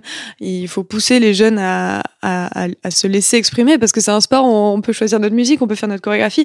C'est artistique donc on, on, on- c'est un sport d'expression artistique et donc d'expression de soi et je pense qu'il faut faire ce qui nous plaît. Euh, Alors, si la musique classique, ça te plaît, fais de la musique classique. Parce que ça se verra que ça te plaît et ce sera intéressant. Le problème, c'est que là, il y a beaucoup trop de gens qui font de la musique classique alors que ça leur plaît pas, la musique classique. Et ça se voit et c'est ça qui est chiant. Euh, quand une fille ou un gars patine sur Carmen et que ça se voit que pff, il fait ça juste parce que ses profs ou la fédération lui ont dit, bah, c'est ça qui, c'est c'est ça qui est pas intéressant. Quand quelqu'un patine sur Carmen parce qu'il est passionné de Carmen, que c'est sa musique préférée, bah, ça se voit et c'est génial. Euh, et je pense que c'est ça qu'il faut, qu'il faut encourager, en fait. Justement, ça me fait rebondir parce que euh, tu dis le patinage, c'est un des un, un rare sport aussi qui est extrême, qui est mi-sport mi-art. En Mhm. tout cas, c'est vraiment Ouais. une discipline qui est extrêmement artistique. Mhm. Tu parles beaucoup de la musique. Toi, Ouais. quelle est ton quelle est ton ta relation à, à l'art dans sa globalité et à la musique? C'est c'est déjà une question à laquelle tu as répondu, mais c'est Ouais. vous qui choisissez vos musiques. Ouais. Euh, comment ça se passe, tout cet aspect plus artistique là, euh, avec Guillaume? Bah, je pense que Guillaume et moi, on est beaucoup plus attirés par le côté artistique que par le côté sportif Ouais. de cette discipline. Et c'est pas le cas de tout le monde. hein. Il y a des gens, euh, eux, ils font du sport, c'est des athlètes, et euh, le côté artistique, c'est une composante, pas plus. Et puis ça marche très bien pour eux. Chacun a sa propre démarche, c'est ça encore. Mais euh, mais nous, on est, bah, c'est ça. Lui, il les prépa beaux arts. euh, moi, j'étais en lettres modernes. J'ai fait de la musique. Mm. Pff, bref, tout plein de trucs. Je pense qu'on a toujours été plus attirés par euh, par les disciplines artistiques que sportives. Euh, et c'est pour ça aussi qu'on fait du patinage et qu'on moi je ferais aucun autre sport. Euh, je ferais de la danse, je ferais Bah, plein de trucs, de la musique, mais je ferais probablement pas d'autre sport que le patinage artistique. Et, euh, et du coup, bah nous, c'est ça qui, qui, qui, qui nous motive beaucoup, beaucoup aussi, c'est la création de, de, de chorégraphie, le, dans le choix des musiques, avec toutes les contraintes que ça a à cause des règlements, mais c'est ça aussi qui, c'est chiant. Mais c'est ça aussi qui rend le truc fun aussi. Ouais. On peut pas choisir ce qu'on veut. Il y a des, tellement de contraintes que du coup, c'est très, très, très, très compliqué de, de, de choisir des musiques, de construire une chorégraphie, etc. Mais, mais, euh, mais du coup, ça rend, ça rend le truc encore plus beau parce que du coup, quand on réussit à faire quelque chose de vraiment beau et qui tient la route, avec toutes les contraintes qu'on a, et ben du coup, c'est c'est ça qui rend le truc encore plus spécial et, et dont on est fier. Mais euh, mais euh, mais oui, nous on adore, on, on prend beaucoup aussi beaucoup de part dans dans nos chorégraphies, on choisit nos chorégraphes, on on parle beaucoup avec les chorégraphes, on a notre voix. En fait, c'est plus un travail. euh, je pense, on travaille avec les chorégraphes plus que les chorégraphes euh, mettent une, une choré sur nous. Et parce qu'on aime faire ça et euh, et ouais là par exemple là c'est la saison off. Donc là on est en vacances mais avant d'être en vacances on, on était deux semaines à Montréal pour travailler un peu donc euh, sur des nouvelles chorégraphies on parlait de musique. Et euh, donc on essayait en fait on essayait de danser sur des musiques pour voir si on les aimait ou pas euh, avec des chorégraphes. On essayait de faire des petites chorégraphies au sol pour voir euh, comment ça marche. Puis ça c'est c'est c'est génial moi c'est pour ça que j'aime faire ça. Euh, c'est explorer en fait c'est s'amuser c'est jouer euh, c'est avec la musique avec des mouvements avec euh, des histoires bref. Donc oui on ça a énormément de part dans notre dans notre démarche. Et comment vous choisissez votre musique? C'est vous qui proposez? Vous avez, il y a des, des thématiques parce que là c'est vrai que vous- souvent sur vos programmes libres ça a été du classique. Ah, ouais mais en fait juste deux années Oui c'est vrai. Mais vous avez fait Mozart Mais oui, et oui, oui. Parce que nos, nos plus gros, on va dire, les, nos plus, les, programmes les plus euh, Ouais. marquants, on va dire, Mm. ça a été sur la musique classique. Ouais. Mais en fait, c'est marrant parce que euh, on a cette étiquette, on a cette étiquette de, de patineur classique, alors que on a fait deux programmes et c'est pas grave. Moi, j'adore euh, la musique classique. Euh, étudié ça pendant des années à l'école, donc j'adore ça. Mais euh, mais en fait, avant euh, d'avoir patiné sur Mozart, pour nous, c'était impensable de patiner sur de la musique classique. Mm. Euh, on, on aimait, je sais pas, on a patiné sur quoi avant? On a patiné sur Pink Floyd, euh, euh, pff, on a fait un programme sur Elvis Presley, on faisait des trucs un peu. euh, on a patiné sur Matrix, on faisait des trucs un peu. pas toujours très bons, mais toujours expérimental. Vous testez. Ouais, C'était très expérimental. Mais bref, on avait fait un programme sur Woodkid l'année l'année juste avant aussi, qui était bref, c'était ça, là, ça c'était plus notre style, tu vois. Et euh, et puis en arrivant à Montréal, c'est no- c'est notre prof qui nous avait proposé, tiens, euh, regardez ce ce ce ce ballet et tout, euh, Mozart, ce serait bien. Et puis nous, on était Mozart. Hein? Are you serious? Are you serious? Mozart. Euh, et puis finalement, bah oui, il y avait tout un concept de, de danse un peu plus euh, contemporaine sur du Mozart. euh, chose qui se fait dans la danse depuis des dizaines Ouais. d'années, mais que dans le patinage, ça s'était jamais fait. On sait pas pourquoi. On se dit, ah, vous êtes tellement novateur. Non, Non, pas, du, tout. On est même plutôt en retard. on est très très en retard en fait. Mais euh, mais je pense qu'on avait envie aussi de connecter un peu ces- ces- cet univers de la danse euh, moderne, contemporaine, en fait ce qui se passe vraiment actuellement dans le Mm. monde à- au patinage, parce que le patinage c'est quoi? À la base la danse sur glace C'était quoi? C'était des danses de salon euh, transposées sur glace. Et le problème c'est qu'on est resté là-dedans. Et euh, sauf que en boîte plus personne danse du quick step quoi. Et j'adore le quick step, c'est très joli. Mais quand il y a que ça à la télé, tu m'étonnes que les gens regardent plus. Non, mais c'est vrai. Et, euh, je pense que ouais, on avait envie parce qu'on adorait la danse, on adorait ce qui, bah, ce qui se passait dans l'art, euh, dans le reste du monde. Ouais. Et on avait envie de connecter un peu euh, ça au patinage et puis de s'inspirer de ça. Et euh, oui, en fait, ce serait super cool qu'à un moment, euh, les gens d'autres disciplines artistiques s'intéressent au patinage, donc euh, que ça se connecte avec ce qui se passe dans la musique, que ça se connecte avec ce qui se passe dans la danse, que ça se connecte avec ce qui se passe dans dans, dans les, bah, c'est ça, dans l'art en général. En fait, ce serait génial. Et toi, en tant que Gabriela Papadakis, t'écoutes quoi? Tu tu danses? Tu fais quoi comme type de danse? Quelles sont euh, tes passions euh, hors du patinage, on va dire? Hors du patinage. Euh... C'est marrant parce que les musiques sur lesquelles j'aime patiner sont pas les musiques que j'aime écouter. C'est intéressant. Ouais, et les musiques que j'aime écouter sont pas les musiques sur lesquelles j'aime danser ou patiner. Euh, genre là, j'écoute tout le temps du funk en ce moment. J'ai pas spécialement envie de patiner sur du funk. Alors c'est pas c'est pas mon style, c'est pas c'est pas ce que j'aime forcément faire. Euh, sur glace, bah, je pense avec Guillaume, on aime beaucoup beaucoup beaucoup jouer avec euh, les silences dans la musique en fait. Euh, on s'en rend pas forcément toujours compte, mais on choisit toujours des musiques très euh, qui ont beaucoup de silence. On est toujours attiré par ça parce que ça nous ah, je sais pas, ça nous inspire énormément. On aime ça euh, je- parce que je pense que dans les silences, il y a tellement de choses. On connecte avec le public. Mm. On, et, et nous, c'est vraiment, vraiment, vraiment ce qu'on aime faire. Euh, et sinon, à l'extérieur du patin, bah, là, par exemple, je fais du théâtre d'impro. J'ai commencé ça en septembre. Trop bien. Et c'est génial. c'est génial. En plus, à Montréal, c'est c'est un énorme truc. Et euh, c'est ça. pff, Après, j'ai- j'aime danser, mais je pense que depuis que je suis petite, euh, ben, j'ai commencé, je faisais de la danse classique. Ensuite, euh, on a fait beaucoup de danse contemporaine avec Guillaume. Beaucoup, beaucoup, beaucoup de danse de salon. Mhm. Euh, on a commencé à faire du hip-hop aussi il y a quelques années. Euh, je pense que d'avoir une bonne connaissance dans toutes les danses, c'est extrêmement important pour nous parce que on, tous les ans, on change, il y a un thème, il y a machin, il faut qu'on soit versatile. Euh, et puis même, ça, je pense que connaître plein de styles de danse différents, ça, ça rend ton corps euh, plus intelligent. Mhm. Et, euh, et puis moi, il n'y a pas, il y a pas de style de danse que j'aime moins que l'autre en fait. Honnêtement, hein, genre, euh, j'adore, j'adore, j'ai une passion pour le swing. Que ce Ouais. soit la musique, que ce soit la danse. Euh, souvent à Montréal, je fais des soirées swing. ça, c'est un peu, c'est plus un hobby, mais euh, mais ça, j'adore ça. J'ai- J'aime euh, bah, l'expression corporelle en fait, de manière générale. Tu pourrais te reconvertir en tant que danseuse après ta carrière de patineuse. Euh, on verra, je sais pas. Euh, je pense que je, non, je pense que la danse c'est difficile. Mais on verra. Mais en tout cas, j'adore ça. C'est sûr que je continuerai à danser. C'est sûr que je danserai toute ma vie.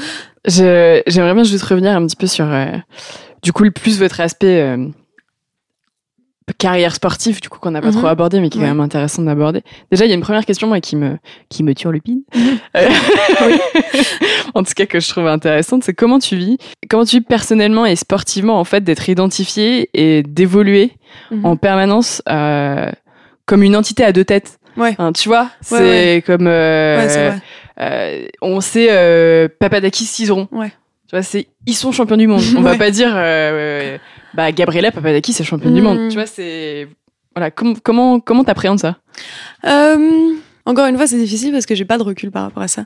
Mais c'est vrai que bah, c'est c'est c'est quelque chose de spécial. Et en fait, je pense que c'est nécessaire aussi. J'ai pas envie qu'on parle de moi au singulier euh, quand c'est pour parler de de d'une carrière. euh, bah, de ma carrière avec Guillaume en fait. Et euh, en plus avec Guillaume, ça fait 15 ans qu'on patine ensemble, Mm. 15 16 ans, je sais même pas. ça fait 15 ans, bref. Et donc ça fait très longtemps, on a grandi ensemble, on a ça fait ça fait 15 ans qu'on est une entité euh, qu'on est une entité à deux. Et euh, on a grandi comme ça et je pense que c'était c'était nécessaire pour nous de vraiment euh, se construire une vie personnelle distincte, très distincte même. Hmm.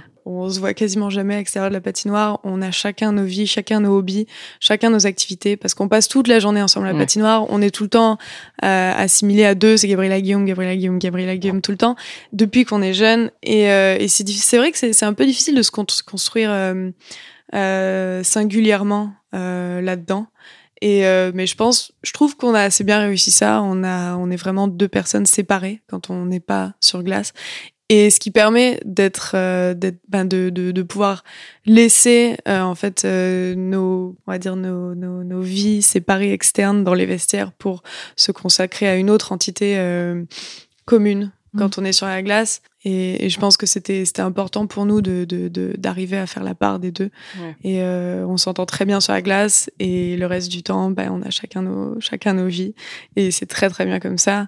Et, euh, et oui, ça va être très spécial, je pense, quand on va arrêter notre carrière. Ça va être très bizarre. Je sais absolument pas comment ça va se passer. Je sais absolument pas comment comment on va gérer notre euh, nouvelle relation Hmm. euh, de deux personnes au lieu d'une, un peu. non, Oui, mais bah oui. presque. hein. Ah, c'est c'est comme c'est la séparation. Enfin c'est Ouais. c'est un, un couple hein. Bah, c'est Ouais, voilà, ouais. c'est de la danse de couple. C'est le nom le nom est le bon. Enfin je veux dire. Ouais, ouais. Mais, euh, mais ça va être spécial parce que c'est sûr que maintenant, bah, même publiquement, euh, ce que je fais reflète sur Guillaume, ce que Guillaume fait reflète sur moi. Donc je pense qu'il faut toujours être un peu conscient de ça, même si on- il faut quand même aussi se construire Personnellement. euh, personnellement. Euh, mais, euh, mais oui, par exemple, bah, aux Jeux Olympiques, euh, Martin Fourcade m'avait nommé comme porte-drapeau. Oui. Et moi, Sur j'étais. la cérémonie de bah, clôture. C'était génial, tu vois, j'avais adoré, mais en même temps, j'étais mal à l'aise parce que je me dis pourquoi? Ben, je, je, Pourquoi moi c'est- moi, je, moi, je suis deux personnes en fait. Il n'y a pas juste moi et du coup, bah, Guillaume est venu avec moi, mais euh, mais pour moi, c'était très très très bizarre en fait. Euh, non, je, je suis pas juste. En tout cas, dans le sport, en tout cas dans aux Jeux Olympiques, je suis Gabriella et Guillaume en Tes fait. performances sportives Ouais. sont associées à quelqu'un d'autre? C'est ça. Et donc, et j'avais pas envie même de, de, de, de me séparer de ça, pour- Mm. parce que pour moi, ça avait pas lieu en fait d'être. Donc, euh, ouais. Mais Tu l'as quand même fait. bah oui, mais j'avais demandé, j'avais dit, moi je le ferai pas toute seule. Je le ferai pas toute seule. je le ferai avec Guillaume, mais euh, je le ferai pas toute seule quoi. Ça doit être un beau moment ça d'ailleurs. Ouais, c'était vraiment génial. Ouais, non, c'était très très cool. D'ailleurs, pour revenir euh, bon, sur les, les, les Jeux Olympiques, je trouve que c'est quand même intéressant d'en parler parce que moi, ce qui m'a intéressé après coup, c'est que j'ai regardé. Bon, je vous ai suivi bien évidemment Mhm. parce que à la télévision et j'ai suivi euh, tout le tout le ramdam médiatique qu'il y avait eu après derrière. Et là, moi, du coup, avec le recul, parce que maintenant, bon, ça fait quand même Mhm. quelques, un petit peu de, voilà, c'était Ouais. l'année dernière, Ouais. euh, voilà. Comment t'as, comment tu, comment t'as vécu, en fait, le fait que, du coup, pendant des semaines et des mois, on ait parlé que d'un truc, c'est son costume qui se décroche, en fait. Parce que finalement, j'ai trouvé ça tellement dommage, enfin, tellement dommage. Bon, c'est normal qu'on en parle, mais c'était plus que ça. Ouais. Et puis ça a été le concours international du jeu de mots aussi sur euh, sur le- ton costume qui se décroche. Comment tu l'as vécu? Bah, pff, euh, déjà de toute manière, euh, c'était difficile pour nous de d'être euh, de pas gagner les jeux parce que c'était vraiment ça euh, notre notre but et en fait on l'a pas réussi à cause de cet incident et euh, et c'est un incident sportif, tu vois, mais c'est quand même un incident con. Et c'est difficile d'accepter en fait que ça soit arrivé et que malgré notre préparation et malgré, je veux dire, on est des athlètes quoi, merde. Et du coup quand ça ça arrive, bah tu te dis c'est difficile à accepter en fait qu'un élément externe vienne perturber euh, ta performance euh, sportive. Et du coup on avait on avait beaucoup de mal à à dealer avec ça on va dire et en plus de toute façon euh, peu importe de quoi on parle, mais c'est toujours dur de, de, de parler de la même chose tout le temps, tout le temps, tout le temps, tout le temps, à chaque interview, à chaque Ouais, interview. c'est quelque chose ça. qui est assez difficile euh, psychologiquement. Et en plus, euh, oui, c'est sûr que de parler de ça, c'était... En fait, euh, bah, ça me rappelait, ça, ça, ça, ça nous rappelait, c'était un rappel constant de, de, de, de, de l'incident, puis de pourquoi on n'avait pas réussi Mm. à, à, à être au meilleur de, de, de nos moyens. euh. On pense qu'on aurait gagné la médaille d'or euh, sans ça. Ça se trouve non. Mais le problème, c'est que on pense, bah, c'est ce qu'on a ressenti du moins. Et euh, et puis du coup, bah, c'est un peu difficile de, de de se faire euh, rappeler ça tout le temps, tout le temps, tout le temps. Et oui, en plus, euh, pff, la façon dont c'était raconté, c'était pas forcément euh, pff, très, comment dire, Pertinent. pertinent, exactement. Mm. Parce que, bah, pour moi, c'était ça. euh, je suis une athlète, il y a mon costume qui, qui se défait. Bah, c'est un, c'est, c'est un, c'est un, c'est un, c'est un incident et non, je m'en fous d'avoir les seins à l'air. Tu sais, les gens, ils disaient, oh, la pauvre, a les seins à l'air. Je m'en fous. Les gens, ils, ils venaient me voir tous, ils venaient me voir, ils me disaient, oh, mais t'inquiète pas, j'ai pas vu tes seins. Mais je m'en fous. mais je m'en fous. Au moins, si tu les avais vus, quoi. Je sais pas. Ça- Non, mais. je m'en fous. Et du coup, c'était chiant que les gens croient que, que, parce qu'en plus, j'avais un peu, j'ai- ça se voyait en plus parce que tu sors de glace et tous les caméras, tous les machins. Et moi, j'avais envie de pleurer, j'avais envie, j'étais énervée, j'étais en colère. Et, puis bon, se transformé en oh, la pauvre, elle, elle, elle pleure parce qu'on a vu ses seins. ah non, mais n'importe quoi. Alors que ça, au final, c'est n'empêche, c'est une vraie question, mais ça, ça pas Ouais. tu t'en foutais? Bah, pff, c'est sûr, je préfère que les gens voient pas mes à la Oui, euh, j'imagine. Mais euh, tu sais, mon corps, c'est c'est ça. Mon corps, je le vois vraiment comme mon instrument. Et pour moi, euh, mes seins, c'est pas c'est pas des seins. Mes seins, c'est juste une partie de mon corps. Et euh, oui, je, je préfère que les gens les voient pas. Mais en même temps, c'est vraiment pas plus important que ça, quoi. Euh, et euh, je pense que chacune a sa propre démarche. Mais euh, quand je suis sur glace, quand je m'entraîne, quand je fais du patinage, mon corps, c'est mon instrument et il est pas sexuel. C'est pas un corps sexuel. Euh, à l'extérieur du patinage, dans ma vie privée, c'est là où je me réapproprie, c'est là que je reprends mon corps comme euh, un corps sexuel. Euh, et je pense que les deux sont différents. C'est pour ça que qu'on voit mes seins sur la glace, je pense même pas. Mes seins, c'est c'est une partie de mon corps qui est mon instrument, qui est un corps d'athlète, de sportive. C'est pas un corps sexuel. Donc, pour moi, euh, qu'on sexualise ça, ça avait comme aucun rapport, ça avait rien à voir. Et non, ce qui était chiant, c'était que ça m'ait empêché de patiner Ouais. à, à mon niveau, puis ça m'a empêché de, de, de faire la performance que j'avais travaillé, Mm. pour laquelle j'avais travaillé. On avait l'impression que c'était tout était réduit, du coup, que toute votre performance Ouais, sportive ça, et tout l'exploit sportif, qui en, c'est des, je veux dire, c'est des, mois, des années de préparation, et que, bah, finalement, tout le monde s'était juste contenté de parler de ça. Un sein qui sort. Ouais, voilà. Euh, ouais. Alors que t'- Alors que t'as travaillé toute l'année pour réussir à, faire tes tweezers, à faire tes trucs techniques et tout ça. Et puis là, ah, un sein qui sort. Et du coup, vous, en tant que, c'est quoi vos objectifs? Parce que vous êtes quand même cinq fois champion d'Europe, quatre fois Ouais. champion du monde. Tu te dis, même si vous êtes encore super jeune et que Mhm. euh, bon, on- euh, votre durée de vie dans ce sport-là, il peut être encore de plusieurs années. Qu'est-ce qui vous, qu'est-ce qui vous maintient encore comme ça et qui vous fait euh, vous lever tous les matins, aller à la patinoire, commencer tous les ans un nouvel enchaînement, euh, nouvelle Corée. euh. Euh, bah, Vous vous êtes fixé des objectifs? Hmm, oui, évidemment. Bah, maintenant qu'on est déjà euh, quatre fois champion du monde, on n'a pas envie de, de perdre ce titre-là, Ouais. c'est sûr. Euh, je pense que oui, au niveau sportif, on va dire que c'est plus euh, de l'orgueil, mais pas de l'orgueil, mais plus une euh, un peu de l'orgueil personnel. En fait, on n'a pas envie de, de, de, de perdre quelque chose qu'on qu'on a. En fait, Mhm. c'est c'est mais c'est pas forcément ça qui nous fait lever tous les matins. C'est pas c'est pas ça. Euh, ça, ça nous aide à peut-être euh, mentalement le jour de la compète à pas foirer. Ouais. Mais euh, mais ce qui nous aide à nous lever tous les matins, c'est bah c'est ça que je, dont je t'ai parlé, c'est la recherche artistique, Mhm. c'est euh, c'est c'est le fait de de faire quelque chose bah, qu'on a créé. Euh, euh, de de, bah, de, de, de, de zéro, euh, dont on est fier, euh, on a l'impression de, de créer quelque chose de beau. En fait, on travaille bah, au service de la beauté et c'est ça qui nous fait lever tous les matins. Et je vais faire la question journaliste euh, à la con, mais et du coup, euh, vous avez votre revanche à prendre sur les prochains Jeux Olympiques? Euh, notre revanche. Ouais, bah oui, forcément, on a envie de les gagner, mais en même temps, euh, De toute façon, vous serez pas, vous ne serez, vous serez pas en compétition contre contre les Canadiens qui avaient gagné vu qu'ils ont arrêté leur carrière. Dans tous non, les cas, c'est ça. Mais vous, on aura, on- il y a des tonnes et des tonnes d'autres patineurs et on aura toujours de la compétition. Et, euh, et puis ce sera jamais gagné d'avance. Mais en même temps, oui, bien sûr qu'on a envie de les gagner. Mais en même temps, c'est c'est pas pour ça qu'on continue de patiner. Puis c'est pas ça qui nous fait lever tous les matins, c'est sûr. Mais ça nous ferait chier si on les gagne pas. C'est sûr, c'est sûr aussi. Mais ça, on y croit, dur comme fer. Ouais. Euh, j'ai- je vais, je sais pas si tu avais vu, j'imagine, Mm. il y a quelques mois, euh, il y a un sondage euh, Kantar euh, fois TF1 qui est sorti sur les Mhm. sportifs préférés des Français Ah ouais. en activité. Et tu es number one. Eh ben oui. Félicitations. Eh ben merci. Tu l'as, tu l'as appris comment Moi, je l'ai appris parce que ma mère m'a envoyé l'arti- un article, genre. Et puis moi, je me suis levée le matin, j'étais endormie. Je me suis dit, qu'est-ce que c'est que c'est Toute la journée, j'étais genre en train de me demander, mais qu'est-ce que c'est que ça? Bon, je suis sportive préférée, qu'est-ce que ça veut dire? Je sais pas. Euh, bah non, mais c'est c'est vraiment cool. Je pense que c'est en fait c'est difficile de de réaliser. En fait, j'ai aucune idée pourquoi j'ai été élue ça c'est pas quelque chose je, savais même pas que ce ce, ce, ce, ce sondage existait donc euh, c'est pas comme si c'était quelque chose que j'avais envie de, de, de, réussir ou quoi mais euh, mais je pense que c'est génial parce que ça montre que le patinage a plus de visibilité que je croyais en fait parce que si le que ce soit par moi ou par le patinage que les gens euh, s'y sont intéressés, mhm. euh, ça montre que ben, le patinage finalement c'est pas si inconnu que ça. Et, euh, et moi je trouve ça vraiment cool pour ça. J'étais très contente. Je me suis dit putain, attends mais c'est une sportive de patinage préférée qui est, qui qui qui quand même qui a été élue number one. Yes.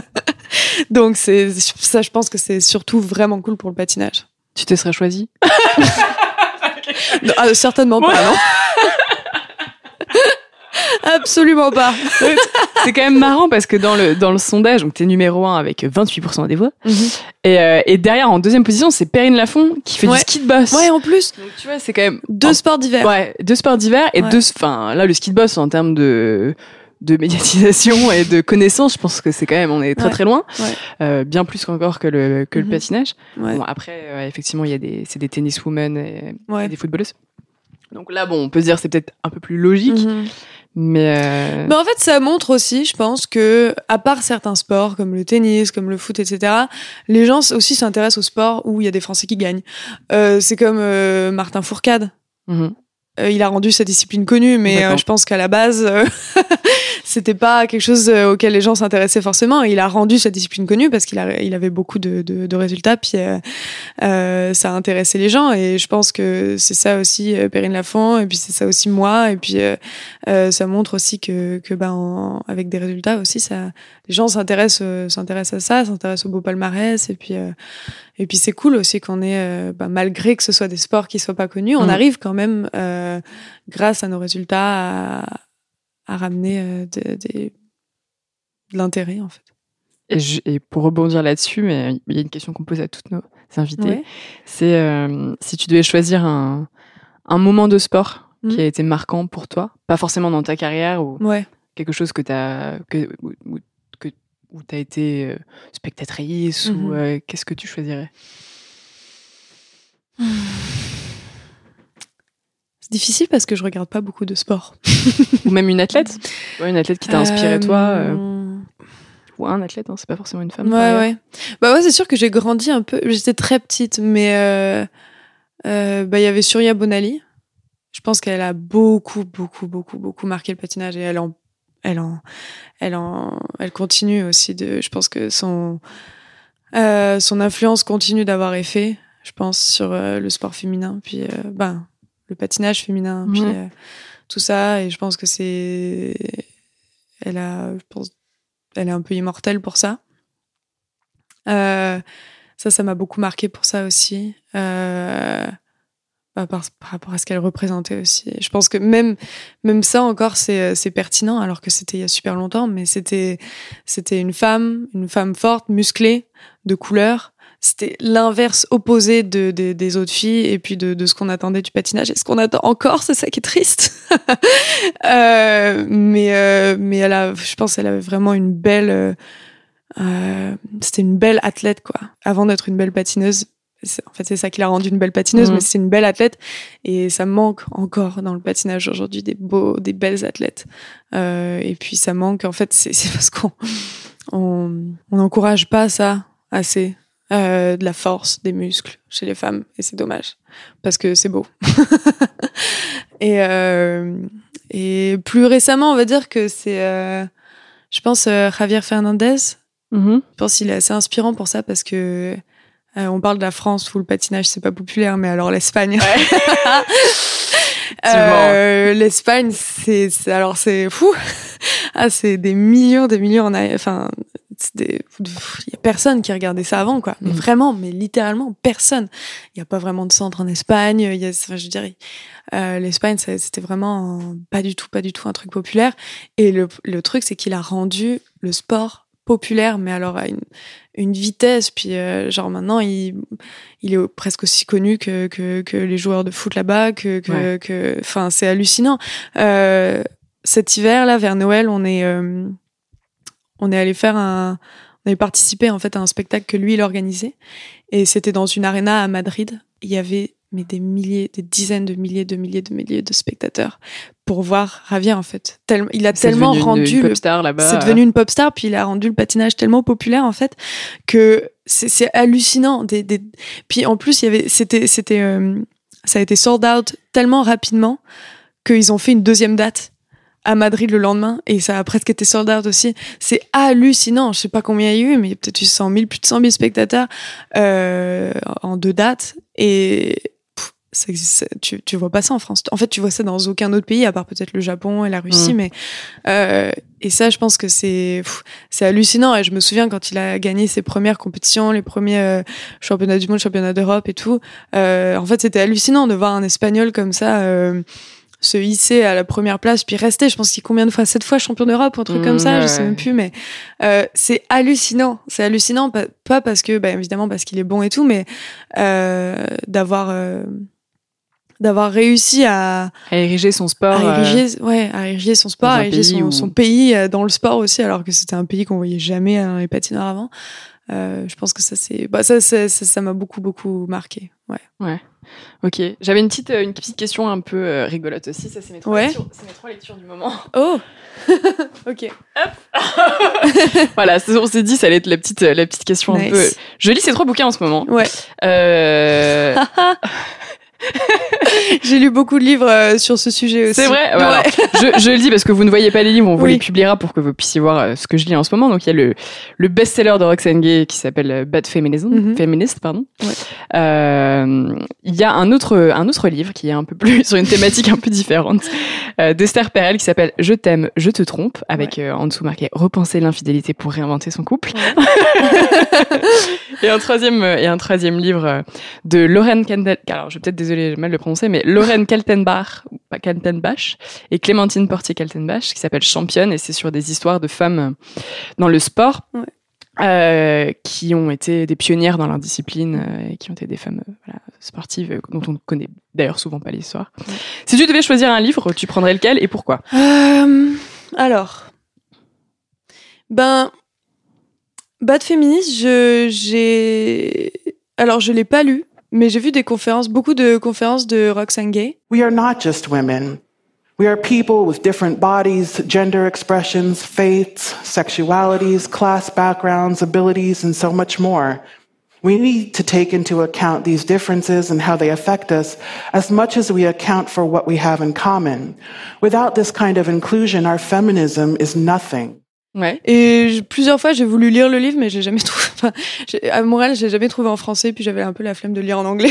Ouais. Donc finalement, j'ai jamais acheté, mais j'aurais pu et j'aurais pu le lire. euh, Oui, ça m'intéresse. Après, il y a Je t'aime, je te trompe, repenser à la fidélité pour réinventer son couple. J'ai lu des dizaines de livres sur ce sujet. J'ai pas lu celui-là, mais j'en ai lu des dizaines. Donc euh, C'est une thématique qui t'intéresse? Oui, beaucoup. C'est vrai? Oui. Euh, et donc je pense que je choisirais championne parce que euh, ça me parle pas du tout. Je l'ai Mhm. jamais vu. J'ai, je pense, que j'ai pas lu de livres euh, similaires. Euh, donc je pense que je choisirais celui-là. Ouais. Elles ont conquis l'or, l'argent, le bronze. Ouais, non, je, je choisirais celui-là, c'est Ouais, sûr. Je te le conseille, c'est hyper intéressant et c'est là qu'on se rend compte que, euh, bah, là, c'est souvent des, des histoires qui, dans les années 1900, dans les années 1800, et que, eh ben, c'était, c'était compliqué. ouais. bah je pense que je vais le lire.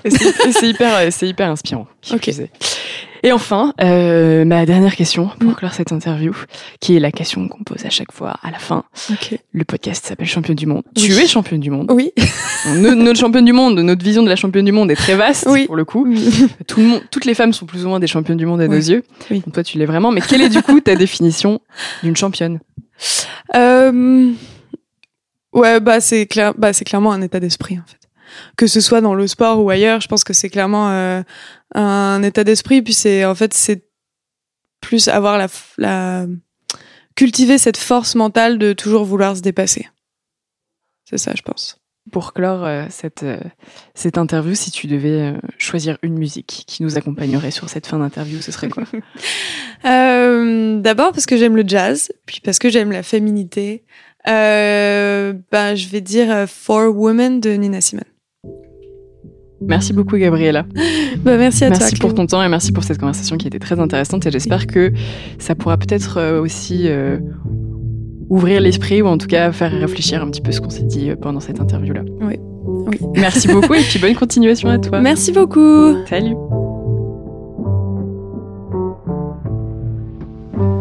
My skin is black.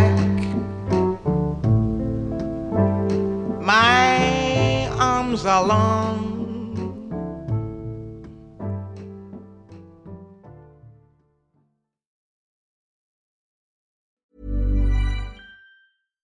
When you make decisions for your company, you look for the no brainers. And if you have a lot of mailing to do, stamps.com is the ultimate no brainer. It streamlines your processes to make your business more efficient, which makes you less busy. Mail checks, invoices, legal documents, and everything you need to keep your business running with stamps.com. Seamlessly connect with every major marketplace and shopping cart. Schedule package pickups and see your cheapest and fastest shipping options from different carriers with rates up to 89% off USPS and UPS rates. And with the stamps.com mobile app, you can take care of mailing and shipping wherever you are. Make the same no-brainer decision as over 1 million other businesses with stamps.com. Sign up with code program for a 4-week trial plus free postage and a free digital scale. No long-term commitments or contracts. That's stamps.com. Code program.